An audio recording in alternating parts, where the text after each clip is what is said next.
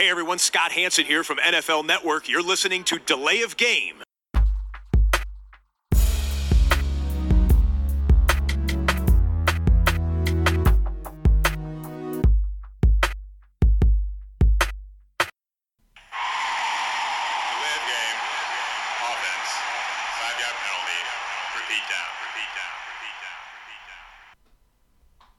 Herzliches Willkommen zu Delay of Game, Episode 34 unseres Football-Podcasts, live und direkt aus der ersten Volltextil-Podcast-Sauna in Düsseldorf. Patent ist angemeldet, aber die Temperaturen äh, werden uns auch in dieser Woche nicht aufhalten, da wir es ja letzte Woche schon geschafft und überlebt haben. Ja, an meiner Seite ist äh, der Christian Hallo? und heute auch wieder am Start der Max. Hallo. Und wir klären, bevor wir in Medias Res gehen, die Bierfrage. Christian, was hast du? Grolsch. Das klingt so Holländer, holländisch. ja. Und der Max? Ich habe so einen Superfreunde, äh, eine Brauerei aus Berlin. Es ist ein Altbier.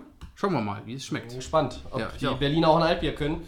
Äh, Ich trinke vom Flying Dog das IPA. Das trägt den wunderbaren Namen Snake Dog.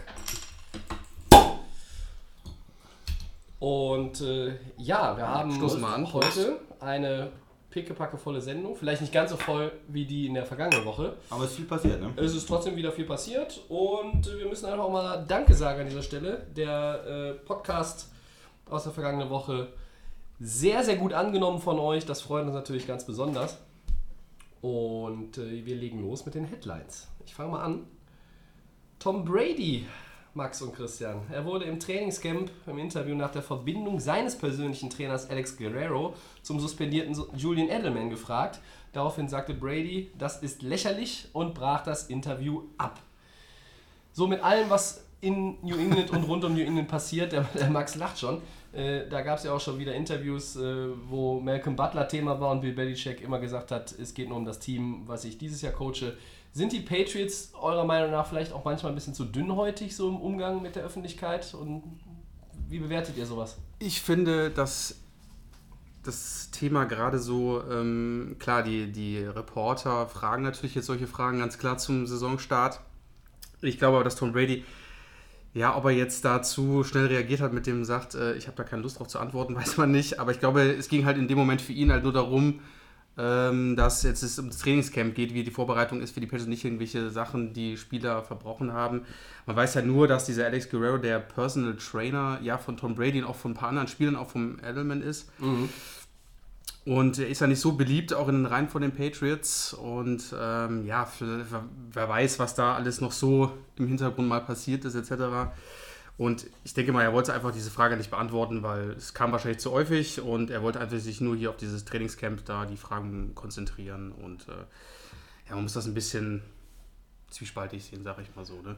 Ähm, Christian, die, äh, das war der, äh, in dem Fall äh, darf ich ja auch sagen, mein Kollege Ben Wolin vom Boston Globe, der hat aber auch dann immer und immer wieder nachgefragt. Ich weiß gar nicht, ob du dir die Sequenz auch angeguckt hast. Nee, Ich habe es nicht gesehen, aber erstmal finde ich es grundsätzlich, ich finde es okay, dass ein Journalist sowas fragt und da auch nachbohrt. Das ist ja, du hast es schon erwähnt, so ein bisschen, ja, eine schillernde Figur. Der, der Brady macht da ja sein, sein Geschäftspartner, da geht es um Fitness-Sachen aufzubauen und Brady hat ja, ist ja auch eine Marke, ähm, der sich ja auch nach der Karriere da in diesem ganzen Fitness- und, und Trainingssegment ähm, weiterentwickeln will. Und da ist es natürlich schon eine, eine wichtige Frage, ob so ein Trainer was vielleicht mit verbotenen Substanzen zu tun hat und da mal nachzubohren. Äh, Ich finde aber auch, dass äh, Brady das Recht hat, bei einem Interview zu sagen, ähm, ich sage jetzt nichts mehr und breche das Interview halt ab. Da kann man, ähm, kann man dann so oder so drüber denken. Ähm, er hätte natürlich auch ihn verteidigen können. Er sagt einfach, das ist lächerlich und bricht das Ganze ab. Aber ich finde es von beiden eigentlich okay. Also ich mag auch so ein bisschen Kontroverse, so Fragen dann zu stellen als Journalist, dann nachzuhaken und da auch vielleicht einen, einen Punkt zu treffen. Und für, für Brady finde ich es aber auch okay, wenn er, ähm, wenn es jetzt mehrmals nachgefragt worden ist, irgendwann sagt, ich breche jetzt ein Interview ab, weil das nicht mehr äh, um den Sport geht oder nicht mehr um mich geht, sondern um andere Spieler. Also ich Wie glaube, denn, ich glaube, er hat auch abgebrochen, um ähm, da jetzt ein, ein Statement quasi für äh, Alex Guerrero äh, zu, zu machen. Aber nicht, dass er da jetzt, dass es verbal ein Statement ist, sondern einfach nur, dass er sagt, das ist lächerlich, abgehakt, fertig und er geht. Und er möchte da eigentlich auch, damit signalisiert er, er möchte dieses Thema nicht mehr weiter hören. Bei New England muss es auch eigentlich jetzt äh, wieder um den Sport gehen. Also es war ja eine relativ unruhige Offseason bei den Patriots für ihre Verhältnisse, muss man sagen. Es gab diese Gerüchte, ähm, Belichick und Brady, wie gut ist dieses Verhältnis noch? Ähm, da gab es ja dann auch nach dem Super Bowl-Loss die Überlegung, ja, hört Brady denn vielleicht jetzt auf? War relativ schnell klar, dass er wohl weitermacht. Dann gab es die Rücktrittsgerüchte um Rob Gronkowski und da war so ein bisschen viel Unruhe drin. Auch natürlich, weil so ein Super Bowl-Loss äh, das ist etwas, ja, das haben sie nicht zum ersten Mal erlebt, äh, die Patriots, aber ähm, das war irgendwie so ein Ding. Ja, die Eagles waren halt der Underdog, sie haben sich selber zum riesen Underdog gemacht, aber sie waren ein Underdog und haben das Ding dann gewonnen und ich glaube, dass das sehr, sehr wehgetan hat, den Patriots und dann diese ganze Unruhe, die vermeintliche, die dann, die dann kam und jetzt ist das Trainingscamp offen und das geht den Leuten dann auf den Keks. Also ich kann da Tom Brady voll verstehen. Wie du sagst, ich kann auch den, den Kollegen vom Boston Globe äh, verstehen, der natürlich irgendwo, weiß ich nicht, also er, er versucht nicht irgendwo eine Verbindung auf Biegen und Brechen herzustellen, weil die ist ja da. Edelman hat 2017 mit diesem Personal Trainer auch nach seinem Kreuzbandriss zusammengearbeitet. Und wenn es irgendwo diese Gerüchte gibt, dass dieser Guerrero vielleicht nicht ganz sauber ist, dann ist es natürlich auch sein gutes Recht, da mal nachzufragen. Aber ich meine, andererseits, was willst du auch erwarten? der Spieler wird ja nicht sagen, ja, äh, der hat dann so ein paar Döschen und dann gibt er dir irgendwie ein paar Sachen mit, äh, eine rote, eine grüne, eine blaue. Regenerierst du schneller oder Wer, wer weiß auch, was irgendwie zwischen, intern schon passiert ist oder so. Man weiß ja immer nicht, was nach außen äh, ragt oder was nach außen kommt. Ne? Und vielleicht hat er da schon irgendwas mal und ist verwarnt worden und deswegen, weil Belichick ist ja auch nicht gut auf ihn zu sprechen. Ja. Ich denke mal, dass vielleicht auch intern irgendwas Meine, nicht richtig gelaufen. Ja, ich glaube, ähm, Belichick mag, mag, alles nicht, was irgendwie besonders ist. Wenn ein besonderer Trainer kommt, ein besonderer, ah, ich arbeite mit dem und dem zusammen und ich bin der Fitnessguru oder ich mache hier die, die Marke TB12 und sowas. Ja. Ich glaube, das geht alles, geht dem alles schon um den Sack, dem kaputten Mann. Der will Ruhe haben, der will, dass alle möglichst gleich arbeiten. Der Star ist immer das Team. Klar, Brady ist ein ganz besonderer Quarterback, aber er versucht ja immer dieses, es geht um die England, es geht ums Teams es geht, und es geht nicht um einzelne Spieler. Deshalb und hat er auch diese ganze Malcolm Butler-Scheiße ja wieder weggeblockt, die ja. nochmal aufgekommen ist in der ja. ersten Pressekonferenz, glaube ich, nach Start des Training, Trainingscamps. Ich habe so das Gefühl, dass das auch diese Fragen nach Guerrero, natürlich die Nerven Belichick auch, weil das möglicherweise auch ein, ein Konfliktthema zwischen der Partei Belichick und Brady gewesen ist in der Vergangenheit. Mhm. Äh, da gab es ja auch das ein oder andere ähm, Anekdötchen schon zu. Ich glaube einfach, dass Brady da auch ein Zeichen mitsetzt, keine Diskussion, weil Bill möchte das nicht. Und die Patriots versuchen jetzt auch ein bisschen mit ihrer, mit ihrer doch ja klassischen Handhabe von, von, von Kritik ne? ein, äh, eine Wagenburg wieder zu bauen ja. und zu demonstrieren, dass sie eine Einheit sind. Weil sie auch festgestellt haben, hey, Edelman ist vier Spiele suspendiert am Anfang. Ähm, Brady, ja, ist immer noch auf dem Top-Level, aber ist über 40. Wir haben letztes Jahr äh, eine super Offense gehabt, haben den Super Bowl aber nicht gewonnen, haben auch ein paar Verluste gehabt, Solder in der O-Line, äh, in der Defense auch ein paar Leute weg, dass du auch irgendwie versuchst, jetzt wieder Stärke zu demonstrieren. Und genau das, was du sagst, Christian, Einheit, das ist das, worauf New England eigentlich immer setzt. Und da ist sowas natürlich komplett fehl am Platz. Ich meine, eine Einheit wollen alle anderen 31 Teams auch irgendwie darstellen und, und, und sein, aber hier ist natürlich das ist immer so eine Trumpfkarte von New England gewesen, glaube ich. Und Absolut, deshalb ja. wird da nochmal ganz besonders äh, jetzt äh, mit dem Finger äh, ne, draufgeklemmt ja. und ja. ja. Trotzdem, um auf die ursprüngliche Frage zurückzukommen, wenn ich das noch kurz einwerfen darf, ja, ja ich finde, sie sind zu dünnhäutig. Weil man könnte das auch mit einem Satz beantworten, dieses Malcolm Butler-Thema, wenn, wenn man Bill Belichick ist. Man könnte auch noch, man hätte auch noch einen Satz zu diesem Guerrero-Thema sagen können. Man kann auch noch mal ganz klar sagen, von zwei oder drei Seiten, äh, Leute, der Edelman ist gesperrt, was soll der Quatsch? Der ist nach vier Spielen wieder da, der hat einen Fehler gemacht. Äh, ob das jetzt irgendwie ein Fehler war, an dem er 100% alleine schuld war oder nicht, ist ein anderes Thema. Aber dann ist das Thema erledigt. Der ganze Talk über Edelman, der bringt ihn jetzt die Woche einzig aufs Spielfeld. Nee. Gut. Ja, zu dünnhaltig, okay. ähm, wir gehen mal weiter. Zweite Headline. Äh, Des Bryant gibt es wieder was Neues. Ah, endlich. Und zwar, er rechnet mit Teamkollegen ab. Ähm, mhm. Gab da über Twitter ein paar Geschichten und äh, hat sich da mit verschiedenen äh, Cowboy-Spielern angelegt. Äh, ziemlich harte Vorwürfe auch gegen äh, Lee, den Linebacker, ähm, gewesen. Ja, jetzt, äh, wie sieht das äh, aus? Nächstes Kapitel in der Death-Saga. Was macht er? Geht er vielleicht nach Cleveland? Gab es jetzt Gerüchte. wie siehst du es, Max? Also erstmal zu dem Twitter-Thema des Bryant. Wir wissen alle, er ist enttäuscht, dass er von Dallas weg ist, gar keine Frage. Ähm, Coach sagen hier, ähm, zum Beispiel äh, der Boss Jerry Jones meinte, es ist, äh, war das Beste, die Trennung zwischen Des Bryant und den Dallas Cowboys, auch für ihn selber. Ich sage immer so, sollte er sich nicht darauf konzentrieren, äh, ein neues Team zu finden, in Anführungsstrichen. Ich sage, das ist immer zwischendurch so ein Tweet, den man macht, aber ich denke, er steigert sich da sehr, sehr stark rein. Er hat ja auch bezeichnet, dass ein paar Spieler ihn äh, so als Unterstützer bezeichnen, zum Beispiel Prescott, Elliott und Beasley. Aber dann gegen die beiden anderen, dass man da irgendwie die ganze Zeit immer nur sein, äh, seine Frust, Wut, seine ja. Frust da auslässt. Und anstatt zu schauen, okay, wo kann ich mich vielleicht irgendwo in ein neues Team integrieren, da zu arbeiten und zu sagen, äh, wo, hier bin ich noch und äh, ich bin zwar schon alt, aber trotzdem, dass ich hier irgendwo noch ein Team unterstützen kann. Deswegen dieser ganze Twitter, äh, da gebe ich nicht viel drauf, soll er sich da auskotzen, aber ist eigentlich unnötig für so einen Superstar in Anführungsstrichen. Ja, äh, du hast ja noch äh, gesagt, die Cleveland Browns sind noch eventuell interessiert an ihm. Würde ich natürlich wirklich feiern, muss ich ganz ehrlich sagen. Und da werden die Browns auch für mich, auch wenn einige Kritiker ja sagen, das ist, bleibt so bei den Browns schlechteste Team in der NFL, würde ich sie schon sehr, sehr stark dann auch sehen, wenn ich dann überlege, was sie dann für Veränderungen machen würden. Ähm, mit Jarvis Landry auf der anderen Seite ist natürlich, äh, würde die Browns schon, denke ich mal, nach vorne bringen. Playoff-Kandidat sage ich mal nicht, aber ich denke mal, sie würden in der AFC sich da schon gut schlagen. Für ein bisschen Ähm, Alarm sorgen. für ein bisschen Alarm, genau. Ähm, mega geil natürlich, Antonio Brown will ihn in Pittsburgh haben. Und ich sage euch ganz ehrlich, ich habe ja auch gesagt, meine Super Bowl-Prognose ist ja die Packers gegen die Steelers. Und wenn der natürlich an der Seite von Antonio Brown spielen würde, da wird es richtig eng für die Patriots und auch für die Jaguars, sage ich so. Ähm, auch wenn der Typ älter ist, aber ich denke mal, der könnte da super reinpassen zu Roethlisberger, zum Brown natürlich, dann noch Livian Bell und da wären die Steelers in der AFC richtig gefährlich und auch ein ganz krasser Favorit. Also ich würde es feiern, äh, wenn er da hingehen würde. Tobi. Ähm, auch ich würde es jetzt mal meine Antwort zu dem Thema in zwei Teile teilen. Und zwar einmal dieser ganze Twitter-Beef. Wenn du merkst, dass der Zug, auf dem vorne draufsteht, 2018er Saison, so langsam gefüllt wird und vielleicht so langsam aus dem Bahnhof rausfährt.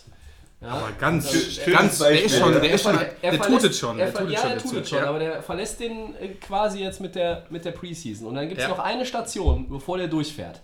Ja. Bis nach Atlanta zum Super Bowl. Und die Station ist erste Septemberwoche, wenn die Saison, die Regular Season dann losgeht. So. Richtig. Und wenn du merkst, ich bin immer noch irgendwo hier und möchte spielen, aber habe kein Team und es gibt Gerüchte, es gibt vielleicht auch Kontakt, was es ja wirklich für Kontakte gibt und für Interesse von Teams, das weiß man aktuell gar nicht hundertprozentig. Das weiß nur Des Bryant und vielleicht noch besser sein Agent. Aber wenn du aber merkst, oh Leute, hier droht irgendwie dieser Zug 2018er Saison ohne mich abzufahren, da muss ich mich ins Gespräch bringen. Natürlich. Und dann pöbel ich einfach mal eine Runde rum. Und ich glaube, das ist auch alles nicht komplett erfunden, was er macht. Weil ich halte ihn zwar für einen ähm, Aufmerksamkeitsjunkie und einen, äh, auf, auf der anderen Seite habe ich auch schon mal gesagt, sehr unterhaltsamen Spieler. Aber er weiß auch, äh, das hätte man schon alles machen können, nachdem er entlassen worden ist. So. Und jetzt nimmt er das nochmal auf, geht gegen Lee, geht gegen Frederick, gegen Jerry Jones. Der antwortet dann auch noch super human und ach ja, und ich liebe Des und ich wünsche ihm alles Gute und er kann auch dem Team helfen zu gewinnen. Aber das ist eigentlich ein Schrei nach Aufmerksamkeit. Weil du weißt, jetzt fängt die Preseason an, es verletzen sich möglicherweise Leute, ich muss mich jetzt wieder aufs Radar bringen. Punkt. Der zweite Teil, Cleveland, Pittsburgh, wenn wir jetzt über diese beiden Kandidaten reden, was will er in Cleveland? Natürlich würde, würde dieses Team dadurch auch nochmal besser werden, klar. Aber du weißt A nicht, welcher Quarterback da spielt. Tyra Taylor ist jetzt nicht dafür bekannt, äh, dass er irgendwie mit absoluten Star-Receivern schon zusammengespielt hat. Das ist eher so ein Typ, weiß ich nicht, Checkdown, Christian, korrigiere mich, Checkdown gucken, eher den sicheren Pass, meistens. er läuft ja viel selber Ne? auch. So. Und dann ist natürlich Pittsburgh die viel geilere Option. Und ich glaube, die Steelers könnten dieses Risiko eingehen, sagen wir mal für ein Jahr. Das ist ja auch das, was er eigentlich haben wollte. Deshalb hat er diesen Multi-Year-Contract von Baltimore im Frühjahr ja auch äh, abgelehnt. Für ein Jahr vielleicht Pittsburgh. Das würde denen auch nochmal so einen Boost geben, von dieser ganzen Le'Veon Bell-Dramatik ablenken und zusätzlich zu Antonio Brown und Juju Smith-Schuster, den da muss man nochmal langsam aussprechen, ähm, das würde natürlich nochmal eine ganz andere Dimension bekommen im Passspiel. So, also ich fände es gut. Ich kann es mir nicht vorstellen. Ich bleibe aber, da erinnere ich an das äh, vierte Down von der vergangenen Woche, ich bleibe dabei. Er wird auf jeden Fall in Woche 1 irgendwo Kader sein, Spind äh, eingeräumt haben und, und spielbereit sein. Ich weiß aktuell echt nicht wo. Ich glaube nicht, dass es Cleveland wird. Pittsburgh sehe ich auch nur Außenseiterchancen, aber er wird spielen.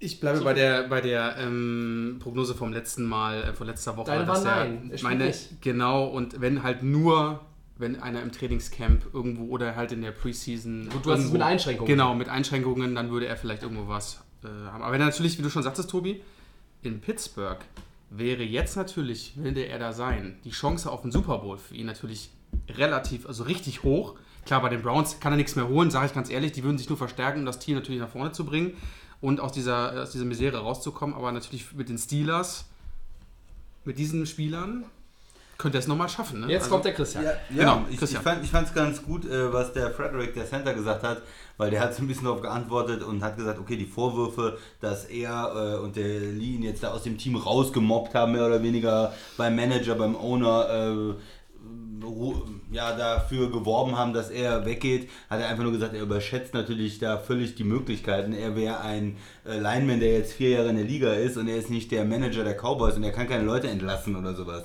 Und da gebe ich ihm recht. Ich glaube nicht, dass einzelne Spieler, wenn jetzt äh, ein Center äh, zum, zum Owner geht und sagt, aber ich kann mit dem Receiver nicht, dass der dann sagt, ja gut, dann äh, entlasse ich den Receiver. Also das ist für mich auch ein bisschen, Das bisschen weit Quatsch. hergeholt, ähm, dass die Probleme hatten, dass auch der Des Bryant mit vielen angeeckt ist.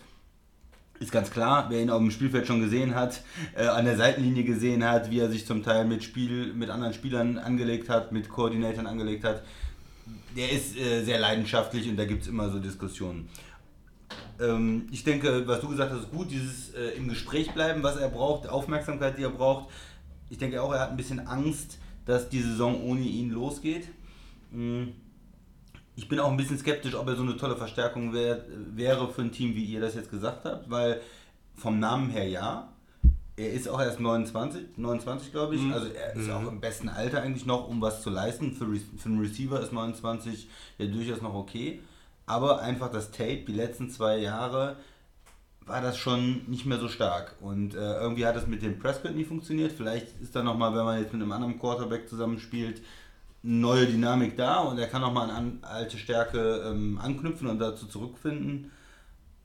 Ich bin da ein bisschen skeptisch. Also ich weiß auch nicht, ob er bei den Steelers dann so einschlagen würde, weil man hat ja mit ihm immer auch diesen Anspruch. Also er ist jetzt, jetzt nicht mal jemand, der sagt, okay, ähm, ich spiele jetzt dritter Receiver, sondern er ist ja immer jemand, der von sich selbst noch glaubt, er wäre ein 15 Millionen Dollar Receiver. Und ich glaube, er müsste erstmal sein Ego auch ein ganzes Stück zurückschrauben, um dann bei einem Team wieder eine gute Rolle spielen zu Aber können. so verblendet kann der Mann gar nicht sein. Wenn er jetzt tatsächlich mit Antonio Brown in Pittsburgh spielen würde, dann würde selbst Des Bryant äh, akzeptieren, meiner Meinung nach, dass er hier die Nummer 2 ist. Aber für Würde- mich wäre, er würde mich, aber die Nummer 2 auch sein. für mich ist er aber die 4, Nee, aber. Für mich Weil- ist er eigentlich die 3. Ich nehme Smith Schuster als 2. und Bell als Running Back, der extrem viele Catches auch Ja, kriegt. okay, wenn das so rechnest, Ja, okay, gut, ist du was noch mit Tavius anderes. Bryant hast du ja auch noch bei den Steelers am Start. Der ist ja Nee, der ist bei Oakland. Entschuldigung, dann habe ich jetzt die falsche Info. Aber siehste, also das ist, das ist eine Sache. Er müsste sich da mit den Targets schon drei oder vier irgendwo hinten anstellen. Du kannst nicht da in den Lockerroom kommen und sagen, ich bin jetzt hier der zweitbeste Spieler. Aber Nein, er ist- Schuster kommt in seine zweite Saison, ist das richtig? Ja. Ne? Genau. Da, Für mich ist er das- der viertbeste, ja, okay. äh, ja, okay. Du, Receiver, du darfst es, Passcatcher. du darfst es meinetwegen gerne so argumentieren, ich sehe das anders. Aber wenn wir jetzt mal von den Steelers abrücken würden, Max, glaubst du denn, dass er auch bei einem anderen Team die Rolle als Nummer 2 Receiver akzeptieren würde, wenn er denn auch weiß, er kann mit dem Team was gewinnen, weil er in dieses, weil er in das System passt, weil er auf einen Quarterback trifft, der mit ihm umzugehen weiß, der, der auch eine Chemie entwickeln kann und wo das Offensivsystem auch so zumindest angepasst werden kann oder vielleicht gar keine Anpassung nötig ist, dass du dann mit diesem Des Bryant noch arbeiten kannst. Glaubst du, das geht? Oder geht das, ist es generell schwierig und das lässt irgendwie nur zwei, drei Optionen von 32 Teams? Ich, ich habe ja gesagt, äh, offiziell wird er kein Team mehr finden. Ich wüsste jetzt auch kein Team, wo er jetzt irgendwo noch reinpassen könnte, das jetzt irgendwo ein Contender wäre, sag ich mal. Ich so, wüsste ne? immer noch eins. Habe ich schon mal vor 15 Wochen drüber gesprochen. Der Christian hat es direkt weggebügelt. Die Giants? Nein. er will ihn immer nach Green Bay schicken. Ich will dir immer noch nach Green Bay schicken. Aber auch da, du, müsst- er müsste dann akzeptieren, Adams hat einen neuen Vertrag gekriegt, ist ein Ist aufstrebender- Adams ist die Nummer- ist die Nummer ist bei den eins. Packers. Cobb ist normalerweise die Nummer 2. Der spielt da seit Jahren. Der ist ein ordentlicher Receiver, der war vielleicht auch in den letzten Jahren nicht so top, aber wird er dann die 2 sein? Jimmy Graham ist der neue Tight End. Wo, wo ist er denn dann? Wie viele Receptions kriegt er denn dann? Ist er die 3? Ist er die 4? Ich weiß es nicht, aber er muss sich zumindest da auch irgendwo hinten anstellen. Ein oder Jahr- erstmal zeigen, dass er da auch äh, Ein Jahr kann. bei einem Contender. Ich glaube, das ist doch eher das, oder bei einem Team, wo er, wo er auch das Gefühl hat, die kommen in die Playoffs, das muss doch eher auch das sein, wenn er unbedingt nur einen Einjahresvertrag haben möchte, um dann vielleicht mit 30 in der nächsten Offseason nochmal einen Dreijahresvertrag, Vierjahresvertrag Ja. zu unterschreiben. Du sagst es selber, Receiver sind auch über 30 noch brauchbar, das ist bei Ja. Running Backs oft, oft anders. Stimme ich jetzt Äh, ja. Benchmark, glaube ich, äh, in dieser Dekade sitzt Larry Fitzgerald. Brauchen wir uns nicht drüber unterhalten. Früher hat Jerry Rice, glaube ich, diese Marke, Marke gesetzt auf der Position. Aber ich glaube schon, dass, dass, es nicht, äh, dass wir hier nicht über Cleveland reden, sondern tatsächlich über so Teams wie Pittsburgh. Ich, die Giants waren ja mal irgendwie so, wirkten so als, als guter Tipp. Glaube ich, ist es aus dem Rennen, aber Ich, ich denke, in der NFL, ist, es geht nur ums Talent und es geht nur, äh, was kannst du für mich jetzt tun? Ja? Es ist ein ganz knallhartes Business und nehmen wir jemanden wie Jordy Nelson, der wird bei den Packers entlassen, die sagen, der ist uns zu alt, äh, wir wollen Salary Cap sparen, wie auch immer. Der kriegt, zack, neuen Vertrag, spielt jetzt in Oakland. ja, Das ist gar kein Problem. Alle wissen, der ist ein solider Mann, der ist vom Charakter, kommen wir mit dem klar und der wird noch ein bisschen was machen. Wenn Des Bryant, der ist wesentlich jünger, auf, wenn das äh, die NFL, sag ich mal, so die Gemeinschaft der Teams so über ihn denken würde, hätte er schon einen neuen Vertrag. Das heißt, irgendwie die General Manager, die sagen, entweder es ist dieses, diesen ganzen Ärger, der mit ihm kommt, diese Charaktersachen, diese schwierige der Zirkus. Das ist der ja, Zirkus. der Zirkus. Oder es ist wirklich sein Tape die letzten zwei Jahre. Aber eins, das eine oder das andere ist es, dass er kein Team im Moment findet. Ja, gut, aber Oder vielleicht seine Gehaltsvorstellung. Vielleicht möchte er auch Das- 15 Millionen im Jahr verdienen. Ich weiß es nicht. das ist der Punkt. Er hätte besser in Baltimore unterschrieben, weil er hat, glaube ich, nach Baltimore gedacht, jetzt kommen die ganzen Mannschaften noch auf Mhm. dich zu und wollen. Und wie du schon sagst, Tobi, der Zug ist schon aus dem Bahnhof raus. Es ist wirklich kurz vor Also, knapp. er- also er rollt Genau. zumindest langsam an. Er, Ne? er rollt richtig an und ähm, der sollte sich echt über jedes Angebot in Anführungsstrichen freuen, wenn er spielen will. Vielleicht kann in Baltimore nochmal anrufen. Genau, und sagen, ich habe vielleicht noch Lust, ne? weil die haben ihn ja wirklich gewollt. Als einziges Team haben wir ein richtiges Angebot gemacht. Ähm, Im Nachhinein kannst du wirklich viel ausgehen, dass er dann nirgendwo landet und dann wird Ja. er sich richtig äh, ärgern und dann ist er dann nachher, nur wie ich schon gesagt habe, im Trainingscamp oder wenn sich einer verletzt, dann nur noch dieser, der, der die Lücke füllen soll und dann äh, kann es auch natürlich nicht äh, für ihn weitergehen und bringt ihm ja auch nichts. Eigentlich mal irgendjemand auch äh, bedacht bei diesen, äh, wenn du immer von dem Tape der letzten zwei Jahre sprichst, Christian, dass da seit zwei Jahren dieser Running Back rumläuft. Der war mal zwar zwischendurch suspendiert, aber nenn mir doch mal, nenn mir doch mal ein Team, das einen Running Back mit Reception und Rushing äh, Aufgaben der, der 1700 bis, bis 2000 Yards äh, bringt. Dann nehmen wir noch mal ein Team, was dann auch noch einen 1000 Yard Receiver hat. Pittsburgh. Ja. Und noch ein zweites. Fällt dir noch jemand ein? Außer Pittsburgh im Moment Äh, keiner.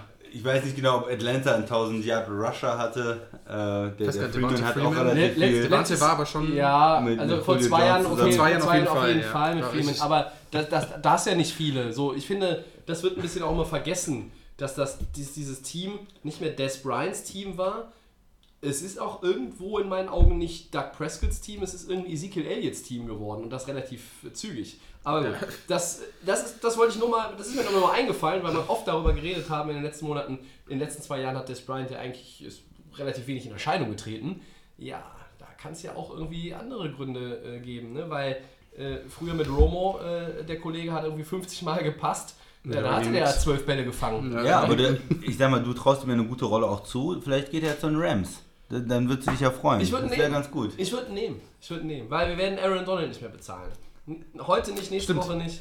Oh, Da ist, oh, noch, da, ist noch ich Geld, hab- da ist noch Geld übrig. da ist noch, Geld- ja, ich habe ja gesagt, sie bezahlen ihn noch. Aber, Ja, du äh, hast nur eine Woche ich hab- Zeit. Du hast jetzt ich hab innerhalb meine- zwei Wochen Ich habe meine Meinung schon der wieder geändert, glaube ich. Okay. Äh, Des Bryant, bitte. Wir haben Des Bryant hier viel zu viel Zeit eingeräumt heute. Äh, Ja. Es wird uns weiter beschäftigen, aber wir versprechen euch, wenn die neue Saison angefangen hat und Des Bryant hat keinen Verein, Reden wir auch nicht mehr dann über reden wir nicht mehr über. Einen Satz sagen wir noch. ja, äh, die nächste Headline. Und zwar, Julio Jones wird nicht streiken. Da sind wir aber froh. Ja, der Falcons Wide Receiver erhält 2,9 Millionen Dollar aus seinem 2019er Gehalt bereits 2018.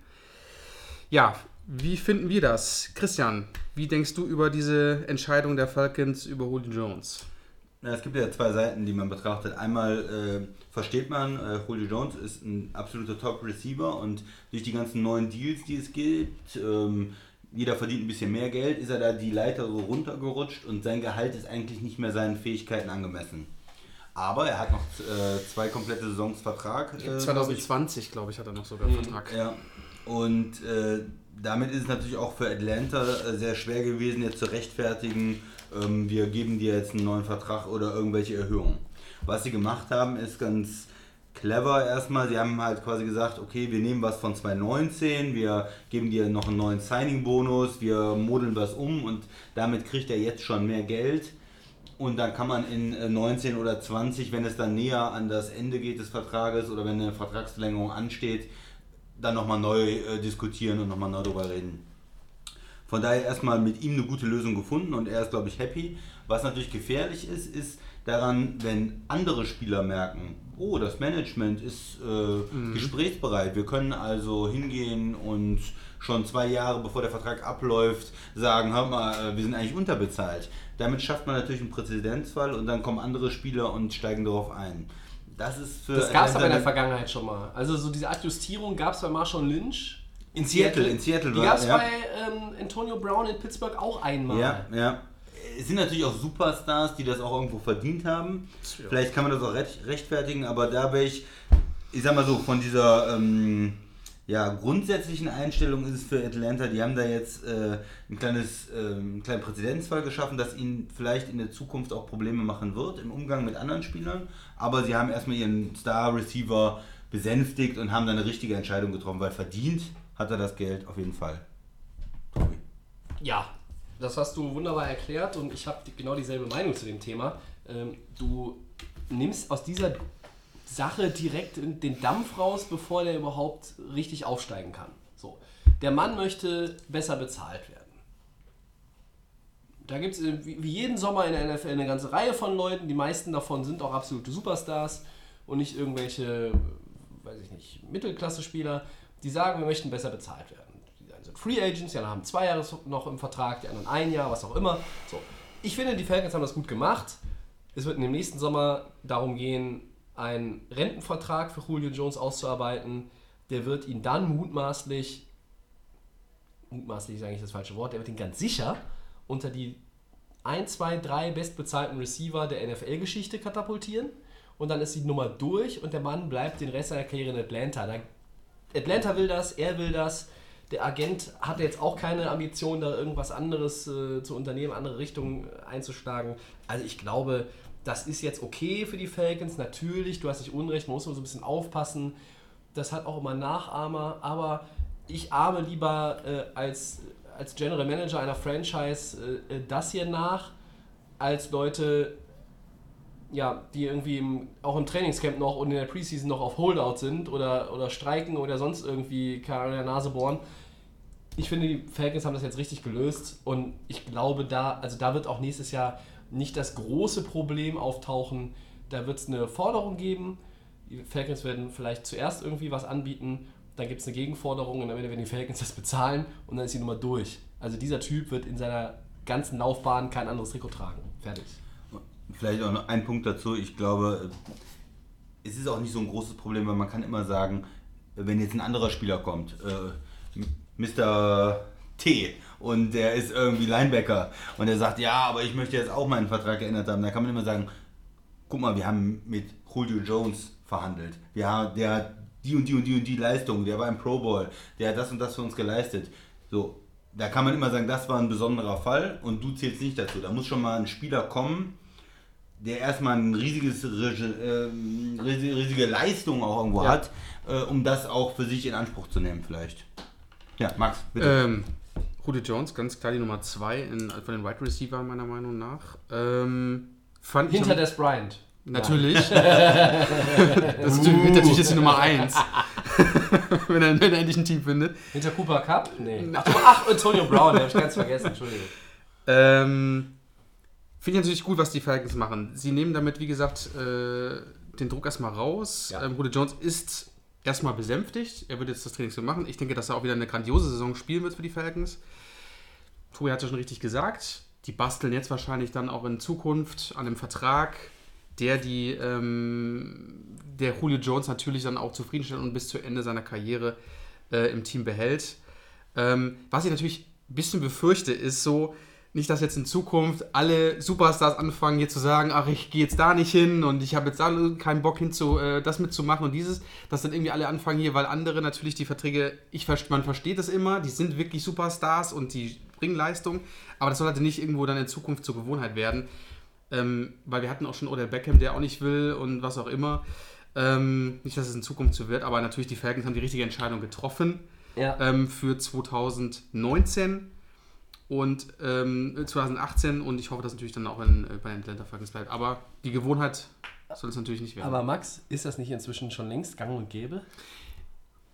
ja, es ist natürlich die, die Verträge, die immer höher werden. Holdout, Streik, das Androhen von dem einen oder dem anderen, äh, Abwesenheiten äh, bei Minicamps, äh, OTAs, heißen OTAs, weil sie auch freiwillig dann sind, aber ähm, Ja gut, aber Manche Teams setzen das aber auch aus, knallhart, ne? Und äh, Richtig, äh, ich glaube, bei, bei den Rams gab es da auch mal jemanden letzte, letztes Jahr, der einen neuen Vertrag wollte und äh, der hat auch immer noch heute noch keinen. Also nee.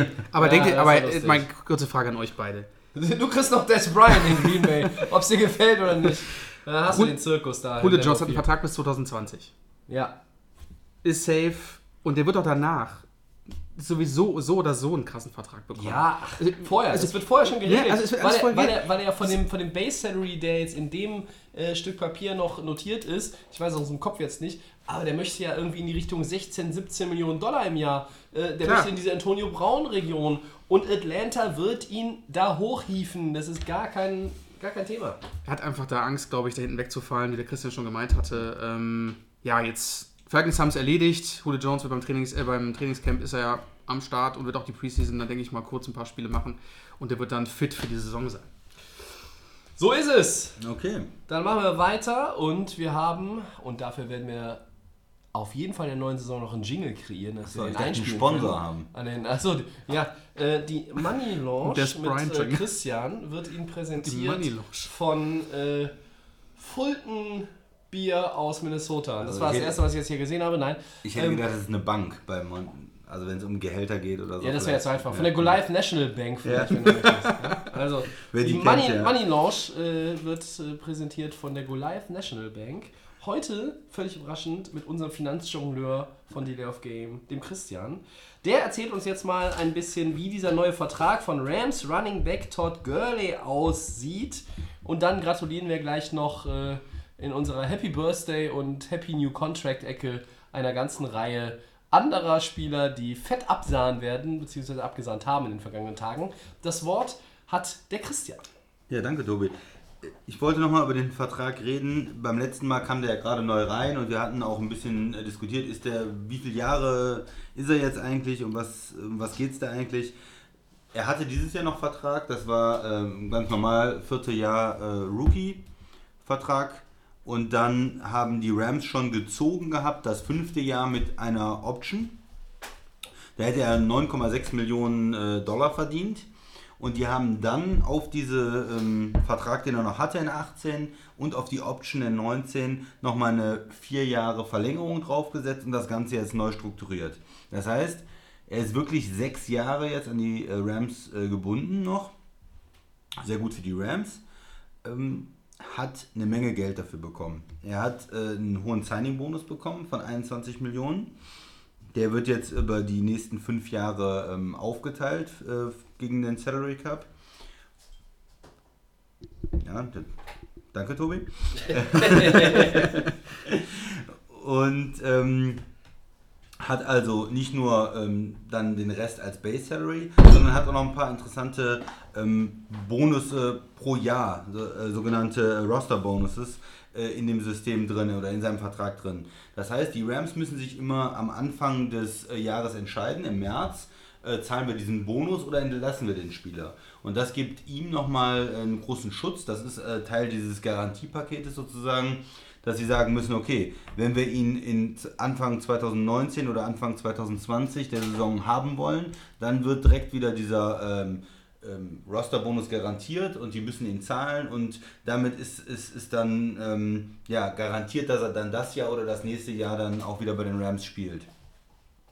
Und ja, insgesamt ist das ein sehr wichtiger ähm, Vertrag. Wir hatten das schon mal angedeutet letzte Woche, weil andere Running Backs dann jetzt darauf aufsetzen werden und sagen okay, ich bin ähnlich gut wie er, Gurley, etwas schlechter, etwas besser. Vielleicht kann Bell sogar sagen, er ist besser. Ähm, ich bin in derselben äh, Liga und ich möchte auch gerne so einen Vertrag haben mit so viel Geld garantiert. Ähm, er hat die vorhandenen Verträge, die es gibt, einfach mal pulverisiert sozusagen. Also davor war Running Back äh, 8 Millionen, McCoy. Jetzt sind wir ähm, im, im Durchschnitt pro Jahr da ähm, ja, Ich bei 14. 14. Äh, das heißt, wir sind in einer ganz anderen Liga. Ne? Fast das Doppelte, ja.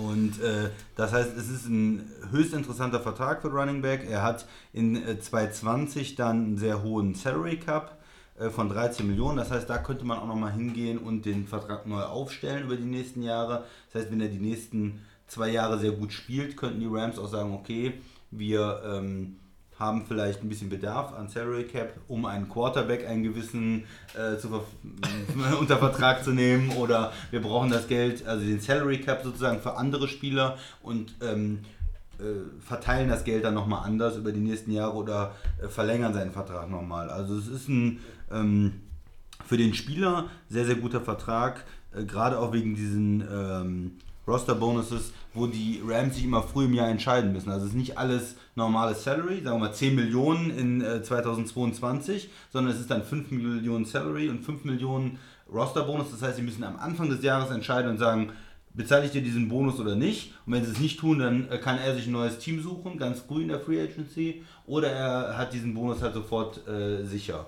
Und das sind immer Strukturen, es geht ja immer darauf, wie dieser äh, Vertrag strukturiert ist, die dem Spieler extrem helfen. Ja, also ähm, für die anderen Running Backs ein sehr gutes Ergebnis und für die Rams der Vorteil, sie haben jetzt wirklich über sechs Jahre diesen Spieler und er ist ja äh, extrem jung, er ist jetzt erst 24, das heißt, sie haben jetzt 24, 25, 26, 27, 28, 29, genau das Top-Alter. Kontrollieren ihn genau in der Running Prime. Back Ja. und könnten dann sogar noch danach einen Franchise-Tag machen oder sie könnten, wie gesagt, in 2020 vielleicht nochmal eine ähm, restrukturieren oder eine Vertragsverlängerung machen. Das heißt, die Rams haben alles im Griff. Sie werden diesen Spieler auf jeden Fall in der Prime absolut haben. Und umgekehrt hat Gurley für seine Familie, für sich diese enorme finanzielle Sicherheit, kriegt jetzt direkt diesen Signing-Bonus. Das heißt, er hat dieses Jahr 20 Millionen, 21 Millionen auf seinem Konto und äh, kann dann mit dem Geld arbeiten ist eine Win-Win-Situation für mich. Also es ist für beide äh, gut. Für Gurley ein ganz toller Vertrag und für die Rams diese Sicherheit. Und man muss auch sagen, er kriegt diesen Vertrag, weil er die Leistung gebracht hat, weil er aber auch ein Top-Pick war, ein hoher Pick war. Und dadurch war auch der ähm, Bonus äh, oder der, das Gehalt in 2019, dieser äh, 9,6 Millionen, schon sehr hoch und von diesem Betrag kann man dann auch anfangen zu arbeiten. Das heißt, wenn das Team dir schon 9,6 Millionen für das nächste Jahr schuldet, wenn das äh, die diese Option gezogen haben, dann hat man natürlich eine gute Möglichkeit von da aus zu verhandeln. Da wird es nicht weniger, sagen wir mal. Für Ja. beide Seiten guter Deal, sagen wir. Ne? Ja, also, absolut. Absolut. Ähm, die nächsten Running Backs, die darauf aufbauen wollen, sind vermutlich David Johnson und Ezekiel Elliott. Und ich weiß, immer noch nicht, und ich weiß immer noch nicht, wen ich von beiden behalten möchte. Ja, Äh, ja, Shady McCoy, Coy weiß nicht, der kommt dann auch nochmal in die Verlosung. Aber äh, der war ja zuletzt schon mal ganz oben. Äh, Er ist ja schon ein bisschen dem- älter, auf öfters dem mal verletzt. Geldberg. Genau. Aber für Gurley sehr, sehr gut. Und dann haben wir jetzt noch ein paar neue ähm, Verträge gesehen. Mhm. Ähm, ja, Jake Matthews ist Tackle bei den Falcons. Guter Left Tackle, der sich entwickelt hat, aber bis jetzt niemand, wo man sagen würde, der ist absolut ganz oben. Hat jetzt einen sehr, sehr guten Vertrag unterschrieben. Ich glaube, ähm, Dritter im Durchschnitt als ähm, ich glaube, das drittbeste Total war aber mit 75 Gehalt. Millionen, wenn ich das richtig im Kopf habe. Genau. ne? Ähm, für fünf Jahre da, also es sind Ja. 15 im Schnitt. Ja. Das ist schon sehr ordentlich für einen, äh, auch für Left Tackle. Und äh, Tyler Laverne, der Tackle von den Titans, der hat noch ein bisschen mehr Geld bekommen. Der ist jetzt der bestbezahlte Tackle. 80 für 5. Ich glaube, es sind 16 im Jahr, glaube ich. Er würde von vielen, glaube ich, noch nicht als bester bezeichnet werden, aber er hat genug Leistung gebracht. Er war im Pro Bowl, er ist sehr, sehr gut Und äh, so junge Spieler, die bekommen dann jetzt äh, dann auch diese Verträge, um sie langfristig da zu binden. Also bei beiden ist es auch äh, keine Frage. Du willst diese Spieler behalten und du gibst dann als äh, Mannschaft auch das Geld aus, was notwendig ist, um diese Spieler dann zu behalten. Dann haben wir noch ähm, äh, Walker, der Tight End bei den Titans. Hatten wir ja letzte Woche Äh, darüber gesprochen, ne? Und erwähnt, schon ähm, ist er unter Vertrag eine Woche er ist 33 jetzt, er hat nochmal zwei Jahre eine Verlängerung gekriegt. Das heißt, er wird da auch bis zum Karriereende wahrscheinlich in Tennessee bleiben, kriegt gutes Gehalt. Ist aber jetzt auch nicht, dass er den Tight End Markt komplett gesprengt hätte. Nein. So, Aber für die Titans ein wichtiger Spieler. ist ein wichtiger Ja, Für Spieler. Number One Tage würde ich sogar sagen. Wir haben in den Letzten Jahren ja, überhaupt, eigentlich ihren ne? beständigsten Passempfänger der Genau. vergangenen Jahre und den äh, mutmaßlich wichtigsten O-Liner jetzt langfristig nochmal gebunden. Genau. Die sind nicht untätig gewesen. Ne? Und Nee. die setzen voll auf Mariota, von dem jetzt wir drei, glaube ich, nicht äh, hundertprozentig überzeugt sind, aber ähm, das kann ja noch kommen. ne? Aber das Zusammenspiel zwischen äh, den beiden funktioniert ja. Ja, das Deswegen denke ich funktioniert. mal, haben die Titans da auch das Richtige der, der gemacht. letzte auf unserer Liste wäre dann noch der Kollege Stefan Dix, Max. Du hast ihn letzte Woche auch in der Habe ich auch auf der Liste Free gehabt, Agent genau. Klasse für 2019 äh, hast du ihn äh, drauf gehabt. Äh, ja, es sind äh, fünf weitere Jahre, das heißt, der Mann ist jetzt sechs Jahre gebunden an die Minnesota Vikings, 72 Millionen, äh, könnte auf 81 Millionen hochgehen, 40 Millionen sind garantiert. Das ist äh, ordentlich. Damit ist er mit jetzt einem Base Salary von 14,4 Millionen Dollar unter den Top 10 Receivern der Liga. Ähm, ich glaube, dass er nicht jedes Mal freie Bahn haben wird, weil der äh, Safety oder der Corner ins Leere tackelt. Trotzdem ist er kein schlechter. Aber für die Vikings unverzichtbar, dass sie den nicht, äh, dass sie den Ja, behalten, das, ist ja wohl. das, sind, das ist auch eine Baustelle, die Minnesota äh, Ich wollte gerade sagen, hat. Die haben, jetzt, haben natürlich jetzt super viele Leute äh, bis Pusemuckel unter Vertrag. Ne? Xavier Rosen, Kirk Cousins, Stefan Dix. Also äh, dieses Team ist ähnlich das, was die Rams jetzt gerade noch im Begriff sind zu tun oder, oder sagen wir mal in der finalen Phase sind zu tun. Die sind gebaut, um zu bleiben. Ja. So, ne?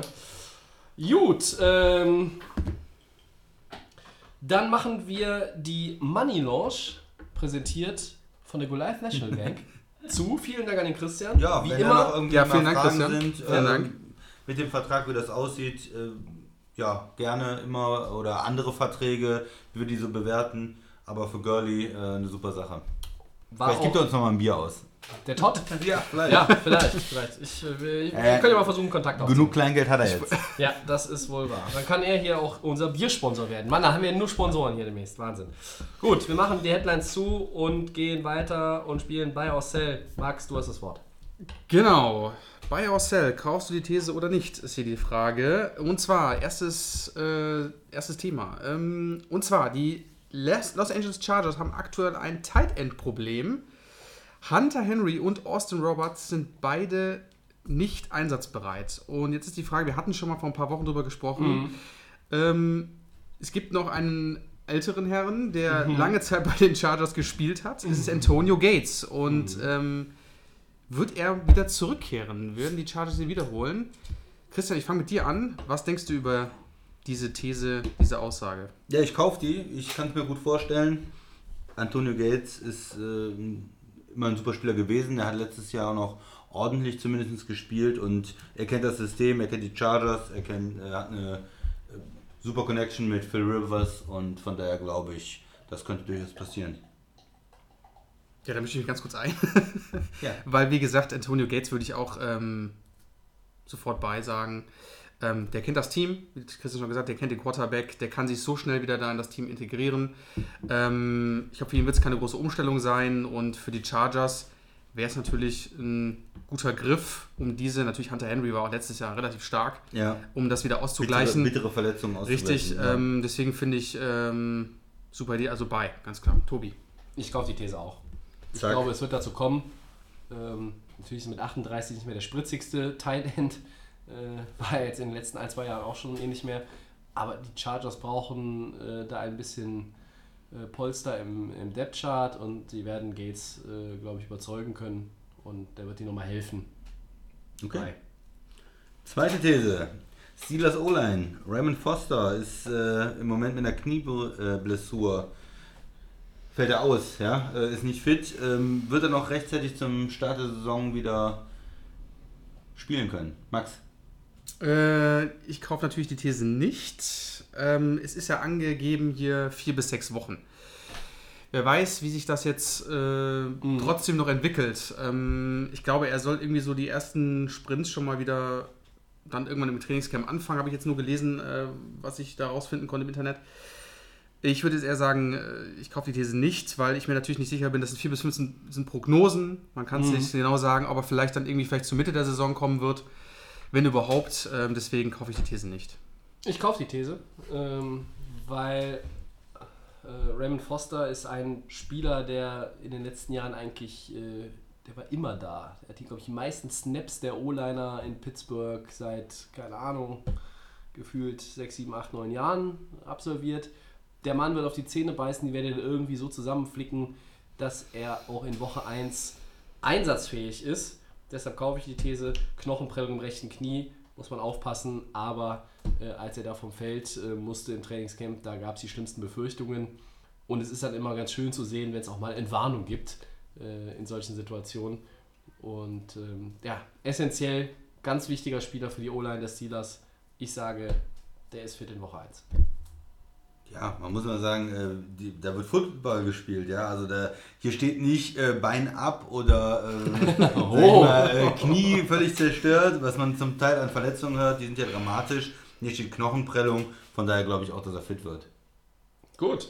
Hohoho, da bin ich ja der Einzige. der Das, das nein. geht schnell. Ja, kontroverse, kontroverse. muss er sein. Wir haben ein Lob auch bekommen bei Twitter. Ich habe es euch gezeigt, Jungs. Äh, ja, Ja. hier lebhafte Diskussionen und das ist das, was, äh, was die Leute hören möchten. Ja, also, ähm, so, er wer schaffen. ja auch meint, wir würden uns irgendwie künstlich äh, hier äh, zu irgendwelchen Diskussionen hochschaukeln, das stimmt nicht. Natürlich nicht. Aber es hat auch noch nie einer behauptet. Okay, ich habe noch einen. Mark Komm. Garagos, wenn ich den Namen richtig ausspreche. Das ist der Anwalt von Colin Kaepernick. Der vertritt übrigens auch den Kollegen Eric Reed, wenn ich das im Kopf habe. Der sagt, in der Hymnendebatte gäbe es eine Verschwörung von Jerry Jones, bekanntermaßen Owner und GM der Cowboys, und Donald Trump. Schon wieder das Trump-Thema. Naja, ich sag mal so, in der, äh, als, als äh, Journalist muss man, wenn man eine große Story hatte, und die hatten wir letzte Woche in den Headlines, dann muss man danach das Thema nochmal mit einem äh, zweiten Bericht, ja, mit einer, einer Nachdrehe sozusagen äh, behandeln. Das tun wir hier und heute, relativ kurz in Buy or Sell. Christian, äh, Verschwörung, kaufst du die These? Verschwörung klingt mir, nee, weiß ich, Verschwörung kaufe ich nicht. Verschwörung wozu? Also er reagiert vielleicht darauf, die haben vielleicht auch in, in manchen Sachen eine ähnliche Meinung, aber eine Verschwörung ist mir da zu hoch gegriffen. Äh, bin ich beim Christian, auf jeden Fall. Ähm, Verschwörung klingt einfach zu krass, zu hoch. Totale Verschwörung, totale ich hab gar Verschwörung. keine Ahnung. Ähm, Was? Nein. ich glaube einfach, dass. Ich habe das auch gelesen, dass er da echt so von den, äh, von den Ansätzen Trump da schon in die gleiche Richtung gehen, die beiden. ja. Ähm, ist halt nun mal so, was soll man machen? Ich denke aber nicht, dass es eine Schwör- Verschwörung zwischen den beiden ist. Ich habe jetzt nur gehört, dass er irgendwie gemeint hat, Jerry Jones, ähm, dass die NFL das Thema mit dem Hymnenproblem nicht in den Griff kriegen wird. Das war seine Aussage. äh, die ich Und daraufhin ESPN hat die NFL gesagt, Genau. er soll die Schnauze Ja, halten. das habe ich bei der ESPN gelesen und ähm, vielleicht hat er da gar nicht so unrecht. Ich denke, das wird immer noch ein Problem bleiben, aber dass es jetzt eine Verschwörung ist, diese These kaufe ich auf jeden Fall nicht. Tobi. Äh, ja. Ich habe jetzt zwar eben hier reingerufen, aber das wäre jetzt künstlich erzeugte Kontroverse. Nein, äh, Cell, ähm, Verschwörung, da gehören für mich mehrere Leute zu und ähm, nur weil der äh, Twitter-Zwerg mit dem blonden Toupet aus dem Weißen Haus da irgendwie meint, äh, ne? Und dann der andere da in Dallas, ne? der auch Des Bryant nicht mehr, nicht mehr leiden mag. Nein, also das ist keine Verschwörung. Aber kurz, muss er nicht eigentlich, weil wir sind ja Americas Team. So, eigentlich müsste er ja so in die Richtung Natürlich, Trump leider genau gehen. deswegen. Ne? Das ist das Problem, ne? Also, Und jetzt, jetzt, sind wir, jetzt sind wir noch mal hier, Entschuldigung, ich bin ja nun wirklich kein äh, politischer Mensch, aber äh, Texas ist ein ganz klarer Republikanerstaat. Ja, also zumindest solange ich auf diesem Planeten wandle. Und dann ist es doch nicht verwunderlich, wenn man dem republikanischen Präsidenten dabei pflichtet. Also ich weiß, das Thema wird ähnlich wie, uns, wie die Des Bryant-Saga, äh, ob man da jetzt Desinteresse hat oder Desinteresse. uh, Ja, der ist schon aufgehoben. äh, das wird uns noch begleiten. Aber irgendwann, äh, allerspätestens, wenn wir auch wieder über Spiele diskutieren, über Plays, über Calls, über was auch immer, über Marvin Jones, der äh, Auszeiten verplempert, Christian, ähm, dann können wir solche Sachen äh, wieder in den Hintergrund verschwinden lassen. Jetzt haben wir es nochmal aufgenommen. Biocell ist damit für heute erledigt. Ja, ich drücke ein wenig auf die Tube, denn wir sind angekommen, liebe Freunde von Delay of Game. Season Preview Part 1 und äh, unsere Saisonvorschau auf äh, 2018. Ihr erinnert euch, das Ding mit dem Zug und der Zahl drauf und der Sprite hechelt hinterher. Wir wollen in mehreren Teilen darauf, darauf blicken, aber nicht äh, einfach divisionsartig, so wie bei einmal unter die Liga und zurück, einmal durch die Liga und zurück in der Offseason. Wir wollen das so ein bisschen aufteilen in beide Conferences mit äh, Playoff-Kandidaten, mit dann äh, auf der gegenüberliegenden Seite die Außenseiter und dazwischen, wir nennen es dann Middle of the Pack. Das sind dann die Teams, die ja, wenn alles gut läuft, könnten, aber eigentlich auch eher nicht. Aber so ganz nach unten sind sie auch nicht. Und deshalb fangen wir heute an mit den Außenseiterkandidaten in der AFC.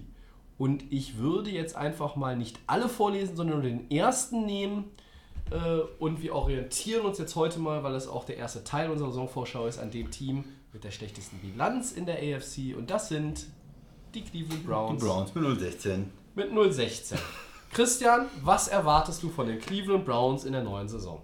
Genau, vielleicht noch zu dem, zu dem ganzen Konzept. Wir hatten uns überlegt, okay, wir haben also eine, eine Gruppe von Teams, die, wo wir sicher denken, die kommen in die Playoffs. Vielleicht wären das sogar Super Bowl-Kandidaten. Wir haben Teams Middle of the Pack, die können vielleicht nach oben und nach unten abweichen, vielleicht auch in die Playoffs kommen, je nachdem, wie es läuft. Und wir haben eine Gruppe Teams, die nennen sie Außenseiter, wo wir uns schon sagen wir wundern würden, dass die in die Playoffs kommen. Das wäre eine Überraschung, nicht unmöglich. In der NFL ist immer unheimlich viel Varianz drin.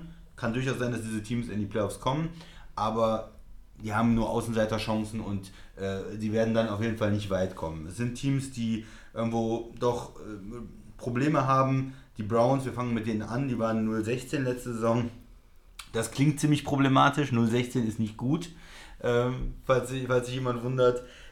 Ja, die haben eine, eine Mannschaft, wir fangen mal beim Coach an. Ich bin kein großer Fan von ihm. Er hat nur ein Spiel gewonnen in den letzten zwei Saisons. Ein großer Fan. Großer Fan. Das ist Überhaupt kein Fan. das, das ist ein Problem. Äh, nächste Frage ist dann immer Quarterback. Sie haben jetzt einen Quarterback ähm, gezogen auf 1, aber es ist ein Rookie. Das, man weiß nicht genau, ob er äh, spielen will, wird. Baker Mayfield, ob er es jetzt äh, direkt von Anfang an machen wird.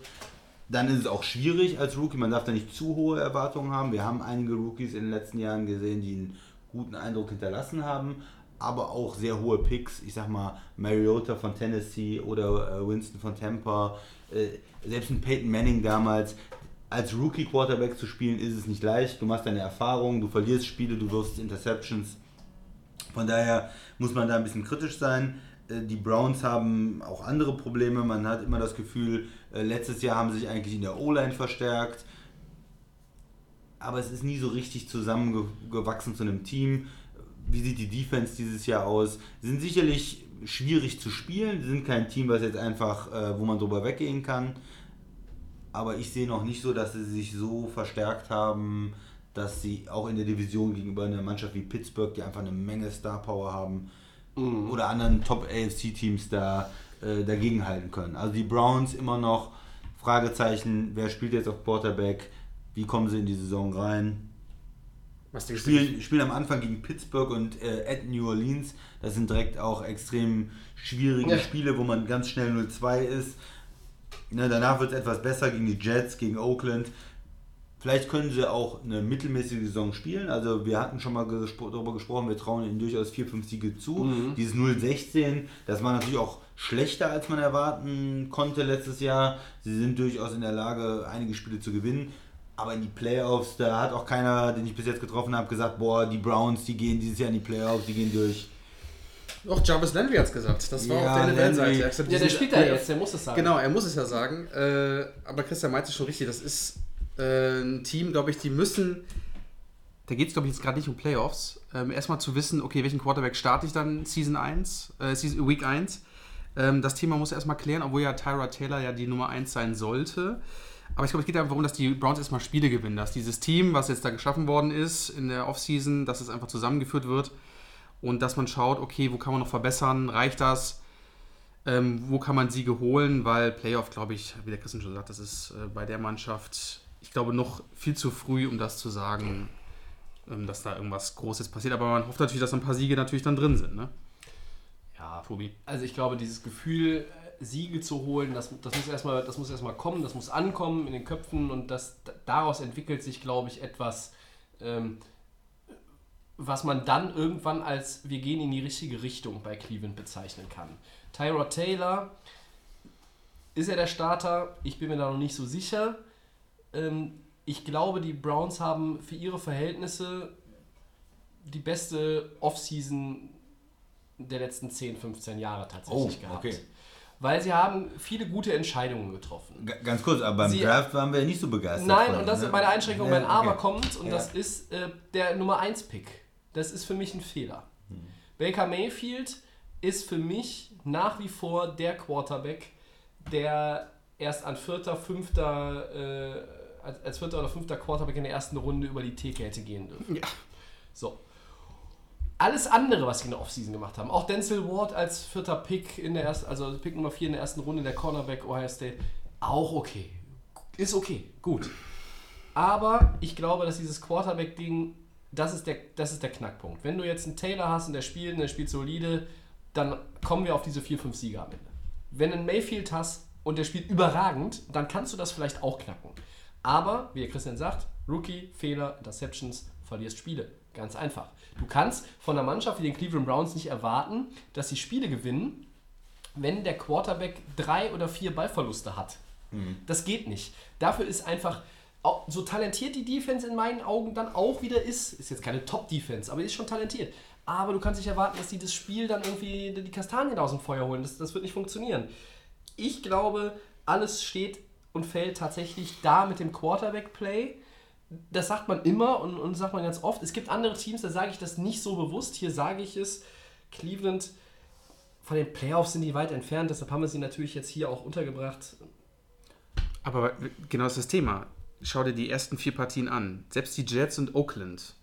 Ich würde die trotzdem deutlich besser sehen als die Browns. Und du musst dann gucken, dass du wirklich in Week 5 überhaupt wenn, wenn, du, wenn, wenn du 0-4 startest, 0-4 dann, dann bist startest, du ja schon wieder in demselben der- Abwärtsstrudel, das ist das, in dem du jetzt das, ist das Thema. hast. Bist du dann in Week Ja? 5 so stark nach diesen vier Niederlagen? Ähm, wir gehen mal, Anführungsstrichen, von der Statistik her würde jetzt jeder sagen 0-4 Ja. in Woche 5. Ja gut, vielleicht Ähm, 1-3, die Jets. Vielleicht die Jets, aber ich sehe die Jets trotzdem deutlich besser als die Browns. Ähm, ob du dann wirklich, dann konstant, ob du das wirklich diese Nerven behältst, wenn du einen Rookie Quarterback auch noch in den ersten Zeiten aufstellst, weil das Thema Quarterback ist einfach unsicher, kann natürlich äh, Das alles gefährlich richtig. sein. Ne? Ich würde vorschlagen, äh, ihr merkt, das, das haben wir jetzt vorher nicht abgesprochen, das ist alles live in dem Fall, dass wir am Ende, wenn wir die Teams jetzt heute durch haben, dass wir zu jedem Team nochmal sagen, maximale Anzahl von Siegen. Wir rechnen das jetzt nicht auf einen Meter genau aus, weil Ja. dann, dann müsste man da den Loss und da den Win vielleicht auch gegeneinander in den Duellen, sondern einfach, was ihr den maximal für Siege an Siegen zutraut. Ich würde sagen, das verschieben wir aber ans Ende vom. Segment und gehen erstmal Sehr gut.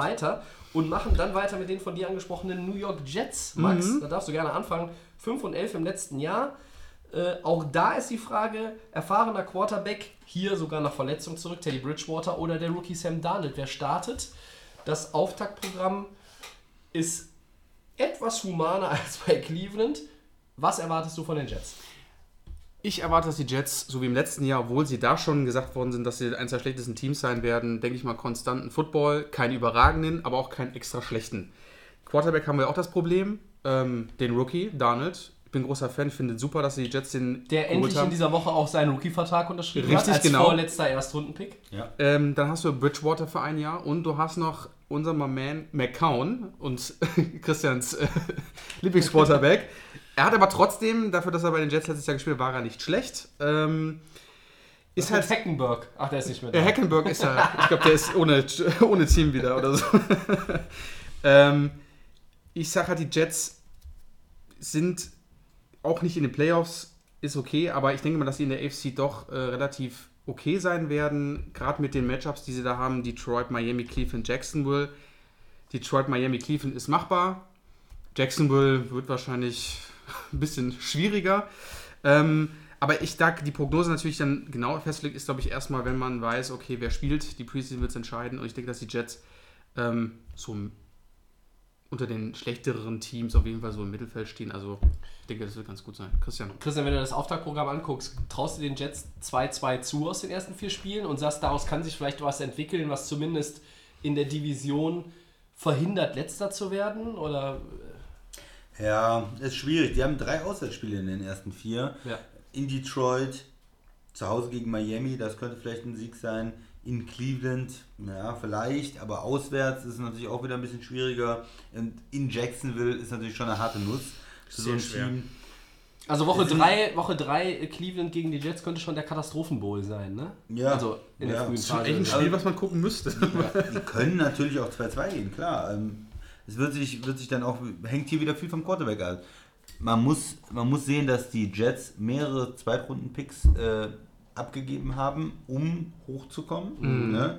Ja, hab den Trade mit, mit den Colts noch in Erinnerung. Ja. Das heißt, die haben in diesen Quarterback, in diesen Mann noch mehr investiert als nur diesen, äh, diesen hohen Draft-Pick, sondern noch zusätzlich Zweitrunden-Picks. Das heißt, er muss wirklich Die haben ihre Zukunft investiert eigentlich. Quarterback werden und er sollte auch vielleicht möglichst schnell starten. Ich meine, die können jetzt noch mal gucken, Bridgewater, wenn der Donald noch nicht fit ist oder noch nicht irgendwie so richtig bei den Pros angekommen ist und mit ihm ein bisschen die Saison anfangen, aber das ist für mich das Wichtigste, dass sie diesen Quarterback entwickeln. Bei den Jets insgesamt, ähm, man muss sagen, die O-Line hat sich extrem verändert in den letzten Jahren. Da sind solche Leute ähm, wie, ähm, wie Ferguson, äh, der, der der Left Tackle war, oder der Center, die sind einfach Mangold, altersbedingt Mangold rausgegangen und Ja. das ist was, was du neu aufbauen musst. Receiver, ähm, da hat sich auch viel verändert, früher mit Decker, Marshall und so weiter. Ne? Also mit Robbie Anderson einen ein- talentierten Typen, aber hast- da hat, hat halt auch irgendwie diese Wolke über sich hängen, dass da vielleicht mal eine Suspendierung kommt. Ne? Also, Genau. So, das heißt, die gesamte Offense ist für mich bei den Jets ein großes Fragezeichen. Ich glaube, Mhm. die haben einen guten Coach, die können auch eine ordentlich Defense spielen. solide. Ja. Ja, aber die ganze Offense ist äh, schwierig. Wenn der äh, Quarterback zündet, kann ich mir vorstellen, dass sie eine gute Saison spielen. Es kann aber auch sein, dass sie unter den die schlechteste Offense der Liga sind. Gut, Für mich die- ist die- das im Bereich der Jets, wie Möglichen. du schon sagtest, die haben sehr stark investiert in Donald, ganz klar. Und ich denke mal, die Jets könnten ihn noch starten lassen, weil sie haben nichts zu verlieren. Ähm, sie wurden schon vor einem Jahr gesagt, es wird das schlechteste Team sein. Sie haben sich Ja. dann doch relativ gut äh, geschlagen Haben letztes in der Jahr FC, gespielt, ja. waren gut gespielt. Ähm, das hat gepasst, ähm, wie das Team damals war. Klar, es hat Veränderungen gegeben. Veteranen sind weg, manche haben aufgehört. Mhm. Und ich denke, warum nicht Donald starten lassen? Du investierst, die Jets hatten schon jahrelang das Quarterback-Problem. Ich bin jetzt endlich mal auch mal so zufrieden, was man da, was man da sieht. Und du hast McCown, ja, ähm, ist halt aber ein älterer Veterane. Ähm, Teddy Bridgewater kann auch noch was geben. Und ich denke, warum sollte man ihn nicht starten lassen? Ne? Ja, aber du hast das Problem, wenn du so einen jungen Quarterback hinter einer schlechten O-Line. Wird gesagt, natürlich gesackt, einigen, Spiel. gesagt, Ja, ich meine, vor einigen Jahren war das eine solide O-Line. Jetzt letztes Jahr war sie nicht gut. gefährlich für den Quarterback, ja. Gefährlich. Du hast nicht diese Nummer 1 Receiver, äh, Tight Ends, wo du sagen kannst, boah, da werfe ich den Ball hin, der macht das schon. Ich muss nur ungefähr in die Richtung von Antonio Brown werfen oder von Julio Jones. es, ist, es sind alles nette Spieler, aber es ist nicht wirklich in der Offense so viel Talent da, dass äh, ich glaube, dass ein Rookie da auch direkt äh, eine Menge ja, äh, reißen kann, sagen wir einfach mal. Ja. Jets kritisch. ja, schwer zu sagen. Alles das, was ihr gesagt habt, äh, deckt sich auch so mit meinen Erwartungen. Deshalb brauche ich da jetzt einfach, glaube ich, auch nicht, nicht viel zu ergänzen.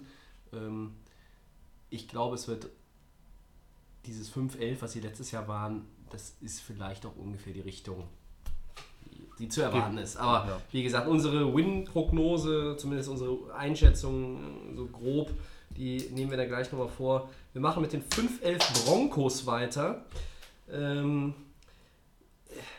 die fangen nicht mit äh, drei Auswärtsspielen in vier äh, Partien an, Christian, sondern die fangen mit drei Heimspielen an. Die haben auch einen neuen Quarterback. Da ist aber der Starter eigentlich relativ klar, weil er letztes Jahr in Minnesota Gut gespielt hat. ganz gutes Jahr hatte. Das ist nämlich unser Freund Case Keenum. Meine Frage wäre an euch, ähm, was traut ihr dem zu? Ähm, wirklich, da ist ja Potenzial vorhanden in der Offense. Also ein Emmanuel Sanders und ein Demarius Thomas gehören nun nicht unbedingt zum unteren Mittelfeld, äh, was die Wide Receiver anbelangt in der NFL. Aber ist die Defense noch so stark wie äh, in früheren Tagen? Und was bedeutet das dann insgesamt für die Broncos in 2018? Ja, vielleicht zu den Broncos. Ich glaube, da äh, fällt und steht alles ein bisschen mit der Defense. die haben jetzt einen wichtigen Spieler abgegeben. Talib ist jetzt bei den Rams. Das war immer ein ganz wichtiger Punkt für sie, die Corner zu haben, die extrem gut waren. Ja? Die, die hatten zum Teil die drei, drei richtig gute Corner, auch noch einen guten ähm, Slot-Corner. Ähm, Talib und ähm, ähm, Harris, äh, die wirklich Pro Bowl Corner waren.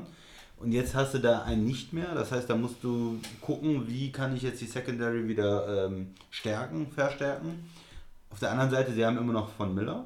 Und sie kriegen jetzt äh, bei den Draft, haben sie den ähm, Pass Rusher äh, auch reinbekommen. Äh, den, den Nummer 4 Pick. Heißt der? Ne, vier Chubb. waren, waren, die, äh, ist es Chubb, ne? Chubb, oder 5 haben sie ihn gezogen oder so. Bradley Ne? Chubb. Bradley Chubb.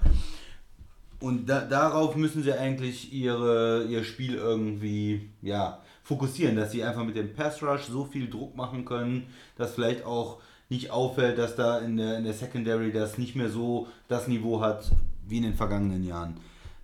Ja, die Offense, Keenum, ich glaube, er kommt ein bisschen wieder zurück. Er wird nicht nochmal so eine tolle Saison spielen können wie in Minnesota. Das war ein Ausreißer, da passte irgendwie alles. Neues System, andere Spieler, man muss sich umgewöhnen. O-Line in Denver ist eigentlich auch nicht so gut in den letzten Jahren. Okay, Receiver ist Talent da, aber dritter Receiver, Tight End, Running Back bin ich nicht so überzeugt. Also da gibt es auch eine Menge Lücken. Es ist ein Team, was, äh, wenn die Defense total dominiert und der Pass Rush vielleicht auch eine bessere Saison spielen könnte, als, ich, als wir jetzt sagen. Wir haben jetzt in den Teams, die nicht in die Playoffs kommen oder denen wir nicht so viel zutrauen. Das ist so das Team, wo ich am meisten überlegt habe, hm, aber es muss ein paar Teams geben, die unten drin sind und ich glaube, wir trauen den anderen Teams, der AFC West gerade auch, den Chargers, ähm, und auch vielleicht Oakland und, und Kansas City, die sind vielleicht noch so an der Grenze, aber irgendwo sind die für uns mehr Middle of the Pack und Ja. den trauen wir vielleicht ein bisschen mehr zu als, als Denver im Moment. Also ich sehe Wie das. sieht es bei dir aus, Tobi? Ich sehe das auch äh, hier tatsächlich mal unter dem Gesichtspunkt des ähm, Anfangsprogramms, des Auftaktprogramms. Natürlich, jedes Team hat 16 Spiele, äh, sechs erstmal auch in der eigenen Division, logisch. Spielplan haben wir ja auch schon mal erklärt.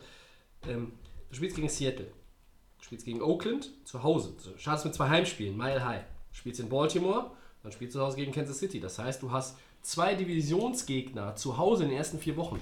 Wenn du da natürlich zwei, drei Spiele gewinnen würdest, gerade auch weil du drei Heimspiele hast, startest, dann, ne? da hast du einen guten Start, daraus kann sich was entwickeln.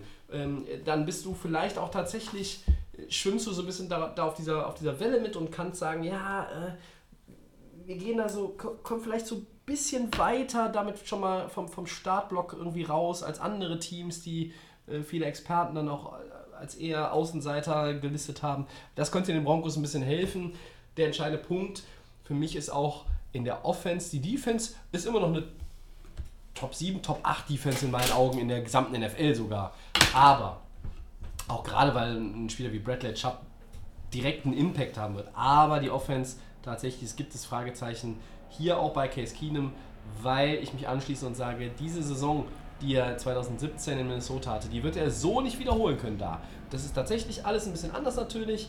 Ähm, es ist vielleicht nicht weniger Talent auf Receiver da insgesamt, aber ähm, es gibt ein paar Fragezeichen, die Ola hast du angesprochen, Christian. Also von daher, ja, die Broncos, ähm, eine relativ ausgeglichene Division auf den ersten Blick, aber für mich sind sie hier ganz klar der Kandidat für Platz 4 in der West. Max. Ähm, ja, der Chris hat das schon sehr, sehr gut, aber Tobi natürlich auch schon gesagt, bezüglich jetzt das Thema Running Back, Tight Ends. Du hast auf der rechten und linken Seite den Sanders und den Thomas. Ähm, ich denke mal, das kann aber auch gut funktionieren. Also ihr sagt ja beide, Keenum ist vielleicht die Zeit jetzt irgendwo nicht mehr wie bei, bei Minnesota. Ja, Ähm, aber äh, für, für die Broncos Receiver ist es auf jeden Fall immer noch besser als mit dem Brock Osweiler da Richtig, genau. Oder die ganzen, der Paxton, den wir dann noch hatten, ähm, waren ja auch alles äh, hohe Picks, die ja eigentlich die Hoffnung ja geben sollten.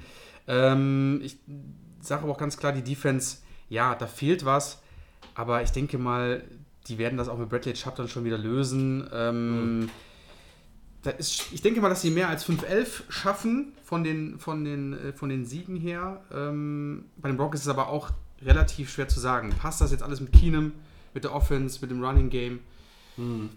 Ist natürlich, ich traue denen aber natürlich mehr zu als 5-11 jetzt auch mit dem Quarterback. Vielleicht bringt das nochmal irgendeinen Push. Du hast jetzt irgendwie einen, der stabiler ein bisschen die Receiver laufen und dann kann man da vielleicht ein bisschen das Run-Game und das Tight-End-Spiel damit ausgleichen. Hätt- Hättest du dann vielleicht äh, eher Oakland oder eher mm, Kansas City noch mit reingenommen, in da, da unten rein? Oder siehst du doch Denver doch als schwächstes Team in der, in der West Division? Ich finde das, ja, gerade mit dem Thema Oakland ist Jetzt wirst du festgenagelt. Musst Ja, Antwort ist richtig, geben. ja, mit dem, gerade mit dem Thema mit Oakland ist halt auch Broncos Oakland würde ich echt schon gleich sehen, in Anführungsstrichen. Jetzt, man, weiß, man weiß ja nicht, was die neue Zukunft bringt. Jetzt kommt ja der super Coach bei Oakland, wir wissen ja alle, wer es ist, aber trotzdem Chucky die Mörderpuppe. ist, Ja, da hat man ich, vielleicht. aber, aber, aber ihr müsst euch, ihr müsst euch auch die Frage, dann müsste ich, würde aber dann wirklich die Broncos, die Chiefs und die Raiders, wo sagt ihr, wo die Chiefs besser wären als die Raiders? Weil wir wissen da auch bei den Chiefs, ähm, neuer Quarterback ist das zweite Jahr. Die Division kann sich zwischen den drei immer irgendwie erstrecken. Deswegen würde ich da keinen irgendwo jetzt sagen, die Broncos sind jetzt krasser als die Raiders oder die Chiefs sind jetzt besser als die Raiders oder andersrum. Wird eine krasse Division werden. ja, ich glaube, man hat bei Oakland einfach ein bisschen mehr Hoffnung. Da kommt ein neuer Coach. Man hofft, dass der, der David wie- äh, Derek Carr wieder nach oben kommt. Ähm, Man hat schon mal be was Besseres ja. gesehen vor einem Jahr in, in letzter Zeit bei Oakland. Und da hat man vielleicht einfach vom Kopf her ein besseres äh, Gefühl für, dieses Ma für diese Mannschaft als für Denver, wo es doch in den letzten Jahren nicht so gut lief. Und wo auch in der Offseason, ja, du holst dir einen guten Defender im Draft, okay, aber mit Case Keenum, da ist, glaube ich, keiner so hundertprozentig von begeistert, äh, wo man ihm jetzt zutraut, dass er da die Wende für die Franchise bringen Trotzdem kann. aber Mahomes nicht und äh, Derek Carr auch nicht im Moment. Also wir sprechen glaube ich in Woche 4 vielleicht nochmal drüber, wenn die Spiele vorbei sind, die wir hier aufgeschrieben Ja. haben von den ersten. Gibt keinen im Moment, wo ich sage, Das boah, ist- hebt sich jetzt da raus. Ist, Gerade, ne? ist es schwer. Wir wollten so ein bisschen, wir wollten ein Team der AFC West, glaube ich, jetzt auch äh, mal da festnageln für den unteren Spot in der Divisionstabelle. Wir haben jetzt die Denver Broncos mal rausgepickt. Ich sehe deine Argumentation äh, mit einem Kopfnicken, Max, weil Oakland und Kansas City. Du weißt es nicht. Ich, ich sehe so ein bisschen den Coaching-Vorteil, Andy Reid und auch äh, Ja. und John Gruden gegenüber Vance Ja. Joseph. Vielleicht macht das ein, zwei Siege aus. Das ist natürlich jetzt spekulativ. Aber klar, eine Vorschau ist immer Glaskugel. muss schon sagen, Andy Reid, was er mit der Offense von Kansas City in den letzten Jahren geleistet hat, dem kann man schon ein paar äh, Vorschusslorbeeren geben sozusagen. Da kann man schon denken, Klar. okay, der hat so ähm, aus relativ wenig viel gemacht, dass er auch mit einem neuen Quarterback wahrscheinlich gut arbeiten kann. Ne? Und sie sind ja auch auf, also bei Kansas City auch voll auf Mahomes eingestiegen. Das wird dann sicherlich bei ähm, in, einer, in einem anderen Teil, wir verraten jetzt noch nicht, in welchem Teil sie dann vorkommen, im anderen Teil der Vorschau ähm, vertieft werden. Wir gehen weiter Dolphins. Auf die 6-10 Dolphins. Und, Ich sehe äh, nämlich die ganze Zeit hier schon so einen hässlichen Delfin, äh, Ja. den jemand auf dem T-Shirt hat. Hier nur gedisst, ey. angeleuchtet. Wir reden da mal weiter, wenn der Aaron Rodgers bei den Packers nicht mehr spielt, Christian. Dann schauen wir mal, wo die wieder Packers da rum. Weil er wieder verletzt Genau, ist, weil oder- irgendein unmotivierter Vollpfosten Genau. von Minnesota den weggeschmiert hat oder wenn er in Rente Wenn gegangen die ist. Rodgers-Zeit vorbei ist, sprechen wir nochmal. Aber der spielt doch noch, wenn er, wenn er 40 ist. das dauert zwar noch ein bisschen, aber trotzdem. Sa sag doch mal, was Also, erwartest ja, du von die den also- 16 Dolphins. Max, du hast das Privileg anzufangen. Ja, da danke. kommt doch der absolute Star Quarterback Ryan Tannenbaum. Äh, Ja. Tannehill, der kommt zurück. Also, ähm, wir wissen ja alle, äh, was letztes Jahr passiert ist. Es war die Glanzstunde, glaube ich, mit, auf, äh, mit auf der Position des Quarterbacks. Es, nach diesem Verletzung von Tannehill kam ja my man Jay Cutler wieder aus der Rente zurück. Ist jetzt Gott sei Dank auch nicht mehr äh, geplant, hoffe ich natürlich. Wer weiß natürlich, was passiert. Tannehill ist anscheinend super motiviert. Ich verfolge das ja die ganze Zeit. Ähm, er ist motiviert, er will. Wo ich halt sehe, Aber kann er ja so. auch. kann er, genau das ist das Thema. Äh, Er ist seit 2012 bei den Dolphins. Er war nie ein Quarterback, der jetzt herausragend war. Ich glaube, er war so mittelmäßiger. ja, Bei den. Dolphins hakt es, glaube ich, aktuell einfach an Führungsspieler, an guten Spielern. Ich hoffe natürlich, dass irgendwie dieses, dieser Mix vielleicht irgendwie mal in der Saison was ausmacht, was jetzt aktuell auf dem Kader ist. Ich sehe leider die Dolphins in der Gruppe AFC East als Nummer 4. Mhm. Im Das ist Moment gut. so ist leider, muss ich leider Das so wird dazu sagen. Playoffs mutmaßlich nicht reichen. Nee, ähm, davon sind wir Aber auch. deshalb sind sie auch bei den Saison- Außenseitern gelistet. Genau, ähm, Dolphins 6-10 wäre natürlich okay, wenn sie es wieder so machen würden, weil mehr traue ich ihnen wahrscheinlich im Moment auch nicht zu. Ähm, es fehlt einfach irgendwo auch in der Defense, fehlt was, es wurden Spieler abgegeben. Du hast noch so zwei Star, Richard, Richard Jones hast du da noch, du hast dann noch Cameron Wake, das ist ein Veterane, der kann vielleicht noch ein bisschen was machen, aber gerade im Offense-Bereich, jetzt hast du noch den alten Frank Gore, der da irgendwie noch so rumlaufen will, der kann vielleicht noch ein paar Yards machen. Aber bei den Dolphins muss ich erstmal dieses neue Team in Anführungsstrichen erstmal etablieren. Und wenn sie 6-10 schaffen, wäre natürlich super. Mehr traue ich denen aber auch im Moment nicht zu. Christian, die Dolphins hatten in der vergangenen Saison die zweitschwächste Offense der AFC. Ja. Wenn Cleveland jetzt ins Laufen kommt, ne? Dann könnten Können wir auch relativ schnell die schlechteste Offense der AFC Ja. werden, ne? Durchaus. Also das ist, du hast es schon gesagt, da sind eine Menge Baustellen einfach in dem Team. Was sind die wirklichen Stärken der Dolphins? Die O-Line ist es nicht, Quarterback ist es nicht, haben wir schon gesagt, Running Back ist es nicht, Receiver haben sie ein paar talentierte Leute, aber so richtig durchgebrochen sind die auch noch nicht. Äh, Wir sprechen immer wieder über Parker, der aber noch nicht wirklich gezeigt hat, dass er ein Top-Receiver in der Liga ist. Landry haben sie jetzt abgegeben. Ja. Dann haben sie in der Offseason Moves gemacht. Sie haben Amendola geholt, ähm, dem eine Menge Geld gegeben. Naja, der ist ganz nett, aber ist auch viel verletzt. Das sind alles so Entscheidungen, die das Team im Mittelmaß halten. Die sind jetzt nicht das schlechteste Team der Liga, aber dass die richtig gut sind, dass die in die Playoffs kommen können, glaube ich eigentlich nicht. Und auch in der Defense.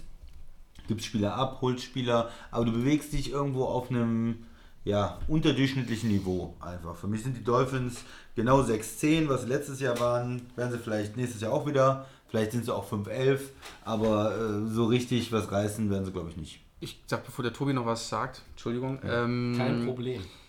Ich glaube, das Ganze mit dem Jay Cutler-Thema letztes Jahr hat irgendwo so den, meiner Meinung nach, so ein Team so den richtigen Kick verpasst. Ich sag mal so, Den wenn man negativen die, Kick. den negativen Kick natürlich. Ähm, wenn man die Saison davor sieht, ähm, ist Tannehill auch ausgefallen und Matt Moore war ja der langjährige Backup-Quarterback Mhm. und hat die Dolphins auch ins Wildcard-Game gegen die Steelers, nee, was gegen die Steelers, Mhm. glaube ich, genau geführt. In Pittsburgh. ja. Ähm, ins Pi- Pittsburgh leider verloren, aber auch deutlich. Ähm, Ja. Das war so eine Zeit, da hat das irgendwie alles gepasst. Da hat auch der Backup-Quarterback war sehr gut, der kannte das Team schon lange und hätte das mal so auch in der letzten Saison vielleicht stattgefunden, in Anführungsstrichen, wäre vielleicht alles anderes, aber wäre, wissen wir jetzt auch nicht. Dolphins auf jeden Fall, ähm, wie der Christian meinte, da fehlt es an allen Ecken und kann in der, in der Offseason ist leider nicht viel passiert. Tobi. Ja, mir erschließt sich vieles auch nicht, was im Office der Miami Dolphins passiert. Und ähm, mir fehlt es auch äh, an Talent in dem Team. Die Offseason war im Vergleich zu auch vielen anderen Teams in der AFC unspektakulär. Ich weiß nicht genau, welchen Plan sie verfolgen. Wenn sie einen haben und sie setzen den um und das funktioniert, dann können wir da nur positiv überrascht sein. Aber eigentlich musst du davon ausgehen, dass die Miami Dolphins, es tut mir zwar schrecklich leid, aber dass sie tatsächlich in der Division, wie du schon sagtest, äh, auf dem letzten Platz landen. Und dass es in der AFC möglicherweise auch äh, maximal nur ein Team geben wird, äh, vielleicht sogar gar keins, was am Ende weniger Siege hat. Also ich sehe diese sechs Siege, puh, äh, ich weiß es nicht. Also was ich den Dolphins zutraue, ist irgendwie hier und da mal so ein Spoiler, äh, so ein Spielverderber zu geben. Ja? Also gegen ein Team, das, das irgendwie auf Playoff-Kurs liegt oder das jeder als sicheren Playoff-Kandidaten ansieht, da mal irgendwie zu Hause zu gewinnen oder auswärts mal vielleicht zu überraschen mit einem mit einem Game-Winning Drive am Ende, weil der Gegner auch vielleicht nicht den besten Tag hatte. Das ist so, das ist so das, was ich ihnen zutraue. Aber ich traue ihnen auch zu, gegen in der Division 06 zu gehen. Also nicht nur zweimal gegen New England zu verlieren, sondern auch zweimal gegen die Jets und zweimal gegen die Bills. Das ist all, absolut möglich.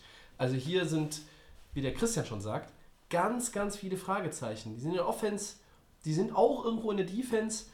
Ich glaube, der Coaching-Staff ist nicht der schlechteste, weil sonst hätten sie letztes Jahr nicht sechs Siege geholt. Aber, puh, also das wird Also eine ganz, ganz harte Saison für Miami. Eine Übergangssaison, bestenfalls. Eine Übergangssaison würde bedeuten, dass man irgendwie vielleicht, auch, also in meinen Augen bedeutet sie, dass man auch nicht irgendwie so komplett verschwindet. Aber genau das kann passieren. Also nach dem Cutler-Move hätte Adam Gaze eigentlich gehen müssen, meiner Meinung nach. Aber das ist meine Aus Ansicht.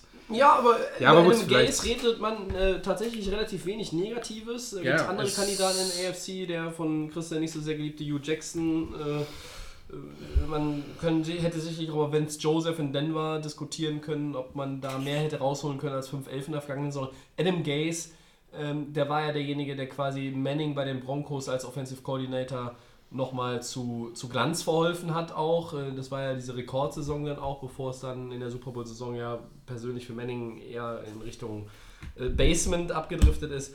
Naja, also Dolphins, puh. Ein Coach, über den man auch diskutieren kann, ist vielleicht der Coach unseres nächsten Teams. Oh ja, der war da eigentlich schon weg und dann ist er doch wieder zurückgekommen geblieben. Das ist eh eine Franchise. Da habe ich, also da habe ich wirklich nur noch Fragezeichen in den Augen. Das sind die sieben neuen Bengals der vergangenen Saison. Äh, der Starting Quarterback ist unser Freund Red Rifle, Andy Dalton. Gefühlt jetzt auch schon im 18. Jahr in Folge. Ähm, hier habe ich mal so das Stichwort zu wenig gute Roster-Moves in der Offseason, oder? Also äh, irgendwie sind die, das sind für mich die Dolphins der AFC North. Für mich sind das die Sparfüchse. Die haben äh, auch, wollten gute Spieler nicht bezahlen. Äh, den, den Tackle, äh, der zu den Rams gegangen ist, den Whispers. Whitworth, ja, das war ja schon letztes Jahr der Fall. Äh, die, genau, also letztes Jahr. Äh, und, und den Guard, den Seidler, die haben die nicht bezahlt, haben gesagt, hm, wir haben Leute gedraftet und wir machen das schon. Und letztes Jahr ist ihnen das komplett auf die Füße gefallen. Die O-Line war total schlecht. Und wenn die O-Line nicht funktioniert, dann funktioniert das Quarterback-Play nicht, funktioniert die Offense nicht und dann ist das Ganze ein Desaster. Und das war eigentlich letztes Jahr Cincinnati. Haben sie jetzt genug gemacht, du hast es angesprochen, Raster Moves, um das Ganze wieder in die richtigen Bahnen zu lenken. Haben im Moment haben etwas gemacht, äh, haben sich hier und da verbessert. Ich bin trotzdem skeptisch, dass das Ganze so läuft und die Defense ist dann auch älter geworden, spielt vielleicht nicht mehr auf demselben Niveau wie vor einigen Jahren. Ja, Cincinnati ist so ein Team, wo man skeptisch ist. Äh, Ich hätte eigentlich auch gedacht, die machen einen Coaching-Change dann irgendwann mal, Ja. nachdem es jahrelang irgendwie nicht richtig weitergeht. Dass man mal sagt, okay, wir ändert jetzt was, alle haben darauf gewartet und sagen, nö, wir behalten den Coach. So 7-9 ist okay. Wir waren mal in den Playoffs vor ein paar Jahren. Das ist, äh, ja, irgendwie geht es da nicht so richtig vorwärts. Du hast auch gesagt, der Quarterback bleibt. Von daher kann man auch nicht so viel erwarten, dass es jetzt auf einmal alles ändern wird und dass sie eine super überragende Saison spielen und den Steelers gefährlich werden. Max, was aus den Bengals? Was mache ich aus den Bengals? Wenn ich dir die ersten Spiele sehe, Indiana, Baltimore, Carolina, Atlanta, sage ich, dass die Bengals in Week 5 0-4 steht. Das habe ich eben auch so Ne, gedacht. Das also, könnte durchaus ähm, passieren. Und dann ist die Saison mal, doch eigentlich schon. Ich wollte gerade sagen, Wand dann gefahren. ist es doch wahrscheinlich äh, noch schlechter als letztes Jahr. Also, Ja. ja. es, ja, noch schlechter. Da sieben, waren sie, da, äh, wenn ich das Ähm, mal kurz einwerfen darf, da waren sie 5-9 und haben am Ende noch zwei Siege geholt. Genau. Unter anderem dieses blöde In Ding, Baltimore. in Baltimore. äh, was ja dann die Ravens, ihren Divisionsrivalen, die Playoffs gekostet hat. und die spielen sie ja in Week 2 und ich Ja. glaube trotzdem, dass die Bengals, ähm, so wie es jetzt aktuell aussieht, AJ Green ist ja der Einzige, der irgendwas ja hier irgendwo in Anführungsstrichen kann. Ja, sie haben eine Menge gute Skill-Position-Players. Also Receiver, Tight End, Tight Running Ends. Back. Ja, bei Eifert muss Running aber Back auch- Joe Mixon wird so ein bisschen von vielen Experten das Breakout-Jahr jetzt prognostiziert. Ich sehe es noch nicht. Eifert muss ja auch fit sein, sonst sieht es auch wieder schlecht aus auf der Position. Auf der Teilenposition sind sie eigentlich mit Croft und Eifert Ja. erstmal gar nicht so schlecht aufgestellt. Und das Problem ist, die Jungs sind verletzungsanfällig. Und zwar extrem. Na, die, die Offense wird an der O-Line liegen. Ne? Wenn sie das wieder stabilisiert kriegen, ne? wenn Dortmund Zeit hat und dann diese ganzen Ja. Receiver und, und Weapons einsetzen kann, ist das vielleicht gar nicht so schlecht. Dann können sie auch ganz gut werden. Aber ein Super Bowl oder sowas traut man dem Team einfach nicht zu. Nein. Ich sag euch 0-4 in Woche 5 Ja. für die Bengals. Ja, das ist durchaus möglich. Ja. Ich, ich kürze das Ganze jetzt mal ab, äh, A, weil äh, diese Episode auch schon zeitlich weit vorangeschritten ist. Aber was soll ich noch ergänzen? Äh, ihr habt eigentlich die ents entsprechenden Punkte ähm, angeführt. Also bei den, bei den Bengals ist es so ein bisschen ähnlich wie bei den Dolphins, vielleicht auf einem von Talent her auf einer höheren Stufe. Ja. Vielleicht sind sie auch anderthalb Stufen höher. Aber du hast eigentlich jetzt schon die Erwartung, dass das Ding nicht funktionieren wird.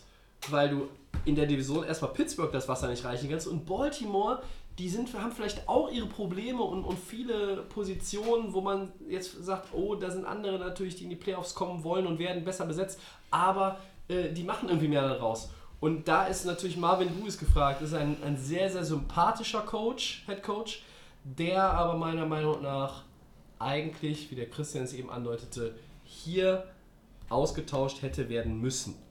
Und das sah ja eigentlich auch so aus. Es kam nicht dazu. Er ist geblieben. Bengals, ganz, ganz schwere Saison. Auch eines der Teams, wo ich sage, ganz klar, die sieben Siege aus dem Vorjahr sehe ich noch nicht. Und jetzt kommt der Hammer, liebe Freunde, zum Schluss. Nein, nein, nicht du, sondern äh, ne, unser äh, Pro. Prognosenhammer. Äh, die Buffalo Bills, die waren 9-7 letztes Jahr, sind in die Playoffs gerutscht. Dank der Bengals. Und nicht die Ravens, die haben in die Röhre geschaut. Dafür gab es Buffalo Wild Wings äh, zum, bis zum Umfallen in Cincinnati. Das Playoff-Spiel der Bills haben wir gesehen, Christian. Es war äh, relativ gruselig vom Niveau. Sehr gruselig. wir haben uns, glaube ich, in einem Playoff-Spiel äh, noch nie so viel mit den äh, anderen Anwesenden unterhalten wie an dem Abend, weil da passierte echt gar nichts. Wir sagen jetzt aber tatsächlich, dass die Bills zu den Außenseitern gehören. Das heißt, wir machen sie zu einem Team, das nicht in die Playoffs kommen wird, mutmaßlich. Ja, und ich wollte die auf jeden Fall auch in diesem Blog äh, drin haben. Ich traue den Bills, äh, die haben letztes Jahr eine gute Saison gespielt für ihre Verhältnisse. Die haben eine Menge umgekrempelt auch im Team. Hatten ja einen neuen Coach. Der hat eine super äh, Arbeit auch geleistet. Aber jetzt an Substanz, ähm, Wide Receiver, ist nicht viel da. Running Back haben sie noch McCoy, ist okay. Der ist aber verletzungsanfällig. Dann O-Line ist ja für mich immer ein wichtiges Thema. Was haben sie da? Da haben wieder zwei Leute jetzt, äh, der Center und der Guard, ähm, In- Incognito da, der, Ja. ähm, der, der Guard und äh, der Woods, der Center, die Mhm. haben aufgehört dieses Jahr. Das waren Mhm. ihre besten beiden äh, Mhm. O-Liner. So, das heißt, das, das ist dann schwer für so eine Mannschaft. Du musst erstmal wieder Leute finden in der O-Line, die zusammenpassen, die du spielen lässt. Quarterback-Issues. Quarterback, sie haben ihn gedraftet, äh, Josh, Josh Allen. Allen. Großes Projekt. Alle sagen, der ist nicht bereit, jetzt diese Saison schon Höchstleistungen abzurufen. Das ist die, die Meinung von allen äh, möglichen Experten eigentlich. Das heißt, was machen sie da jetzt?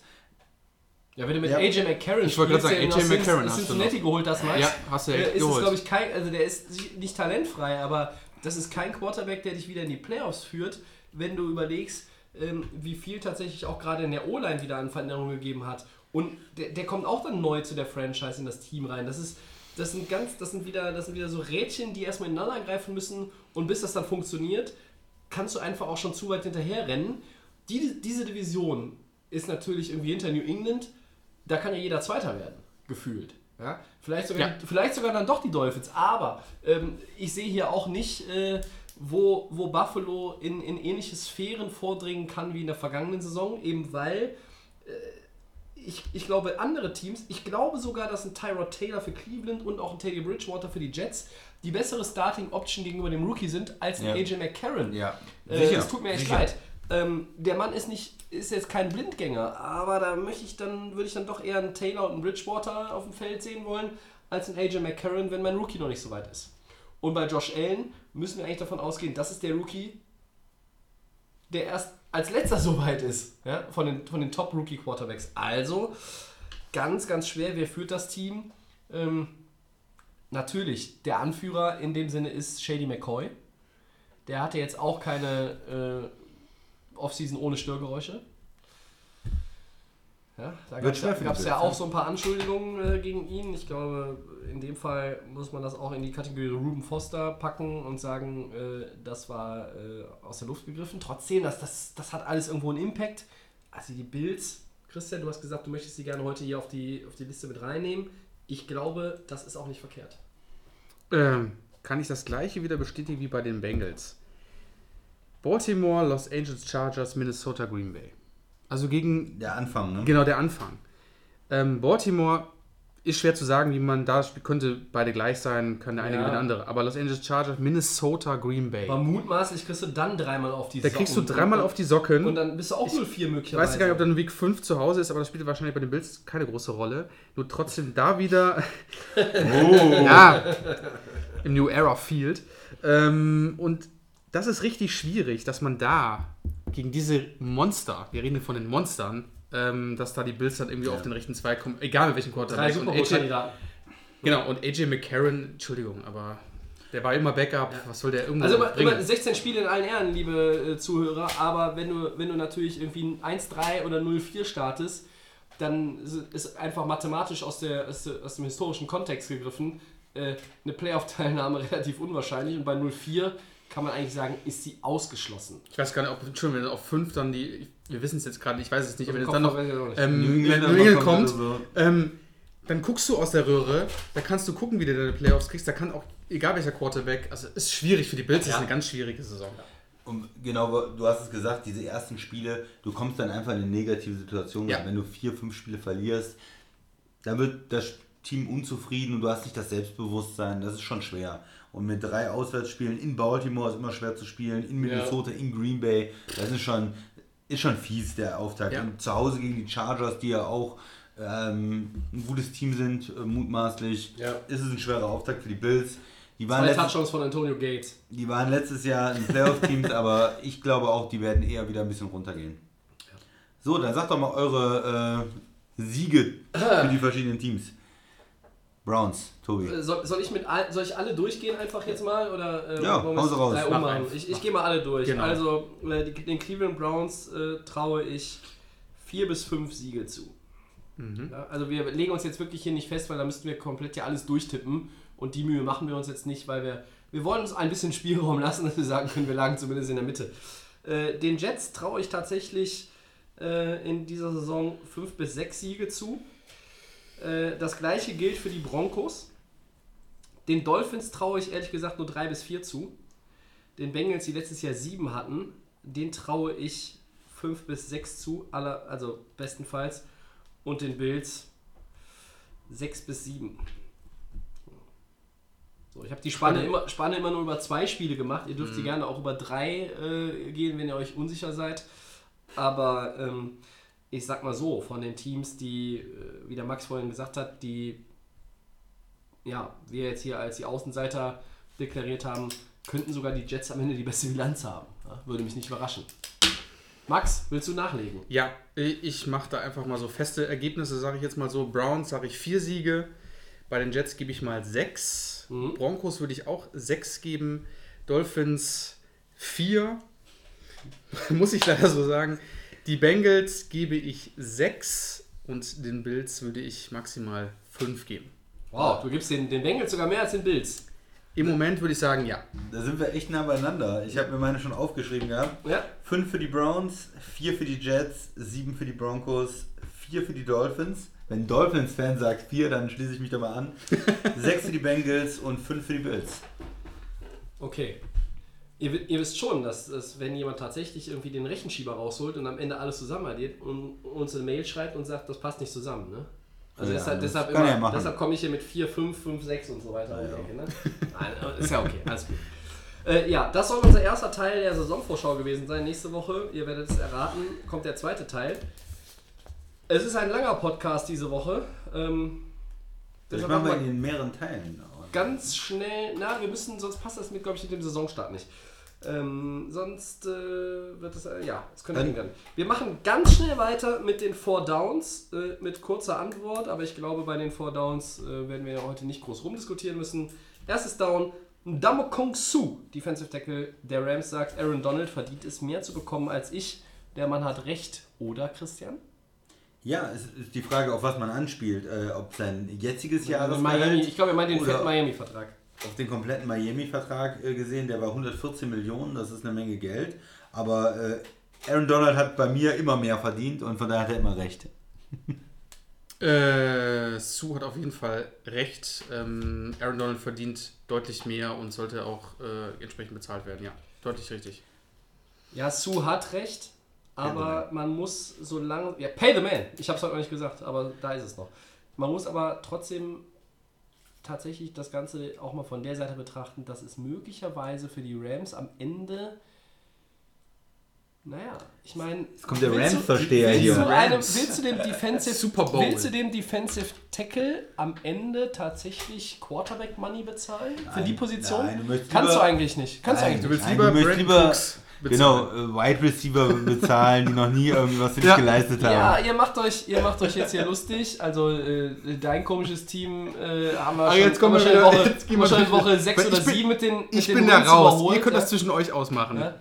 Und wir sehen uns dieses Jahr vermutlich in den Playoffs. Ja? Aber das werden wir in zwei unterschiedlichen Häusern gucken, das Spiel. Das habe ich dir schon letztes Jahr gesagt. So.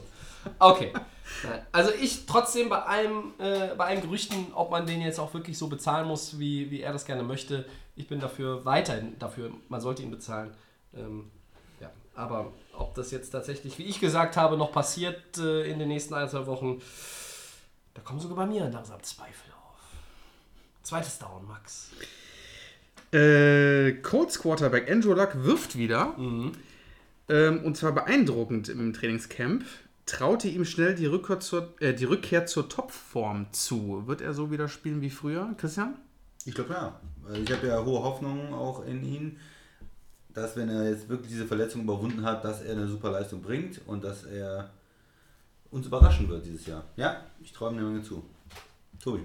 Ja, wenn schnell meint, äh, Woche zwei oder drei, also vielleicht sagen wir mal ein, anderthalb Spiele muss man ihm geben, dann ja.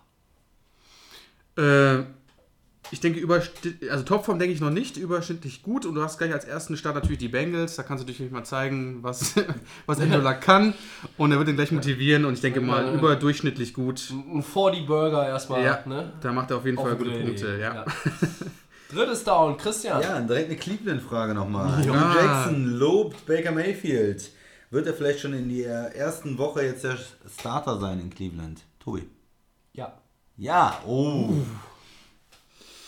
Ich glaube, ich glaube tatsächlich, dass sie, dass sie das wagen werden. Damit begraben sie möglicherweise Tyrod Taylor für immer. Aber ich habe so momentan das Gefühl, es ist so ein, so ein leichtes Ziehen irgendwo hier in der äh, Bauchgegend. Ähm, ich glaube, es passiert.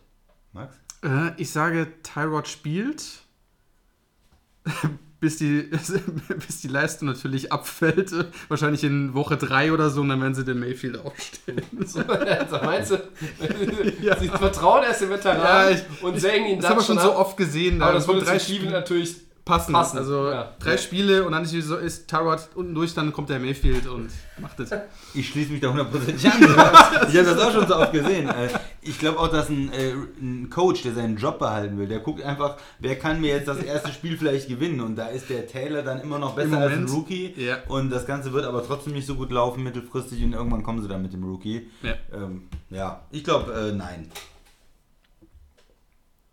Gut, viertes und letztes Down in Podcast 17. Heute ist ja 34, also ist quasi so, ne? Auf der Hälfte. Äh, haben wir unsere Nummer 1 des persönlichen Power Rankings benannt. Das war so nach der Free Agency. Ähm, Christian, ich kann mich erinnern, ich habe mich auch nochmal vergewissert, damit ich keinen Scheiß erzähle und es mir angehört. Das war ein Podcast, den haben wir beide alleine durchgeführt. Ähm, da haben wir beide die Eagles gehabt. Du hast aber dahinter so die Vikings die Rams äh, relativ zügig auch genannt. Wer ist denn jetzt vor dem Start der Preseason eure Nummer 1 im persönlichen Power Ranking? Ich bleibe bei den Eagles. Äh, die Champions sind die Eagles und die bleiben so lange Champion, bis äh, man irgendwie was anderes äh, sieht. Und die kriegen noch ihren Top-Quarterback zurück und hatten eine gute Offseason. Und deshalb bleibe ich bei den Eagles. Äh, ja, erstaunlicherweise bleibe ich auch bei den, nämlich auch die Eagles. Ähm, die haben jetzt nochmal ihre kleinen Lücken gefüllt. Ähm, die haben nochmal Michael Bennett geholt, Halutin Gata, nee, Gotha haben sie noch geholt dazu. Der Quarterback kommt zurück. Ja, Ist ähm, ja, stärkstes Team. ja. Also bei mir ist es ja so, ich, ich wechsle ich wechsel ja gerne mal äh, so hin und her, ne? Äh, von wegen ne? Super Bowl Pick und so, dann werde ich ja hier auch, äh, vor allen Dingen wenn das Mikrofon aus ist, werde ich dafür auch ordentlich gedisst. Ja? Sind sie jetzt die Eagles oder möchtest du auf die Rams äh, als nein. Homer-Tipp? Nein, nein, nein. Ich werde nicht auf die Rams gehen.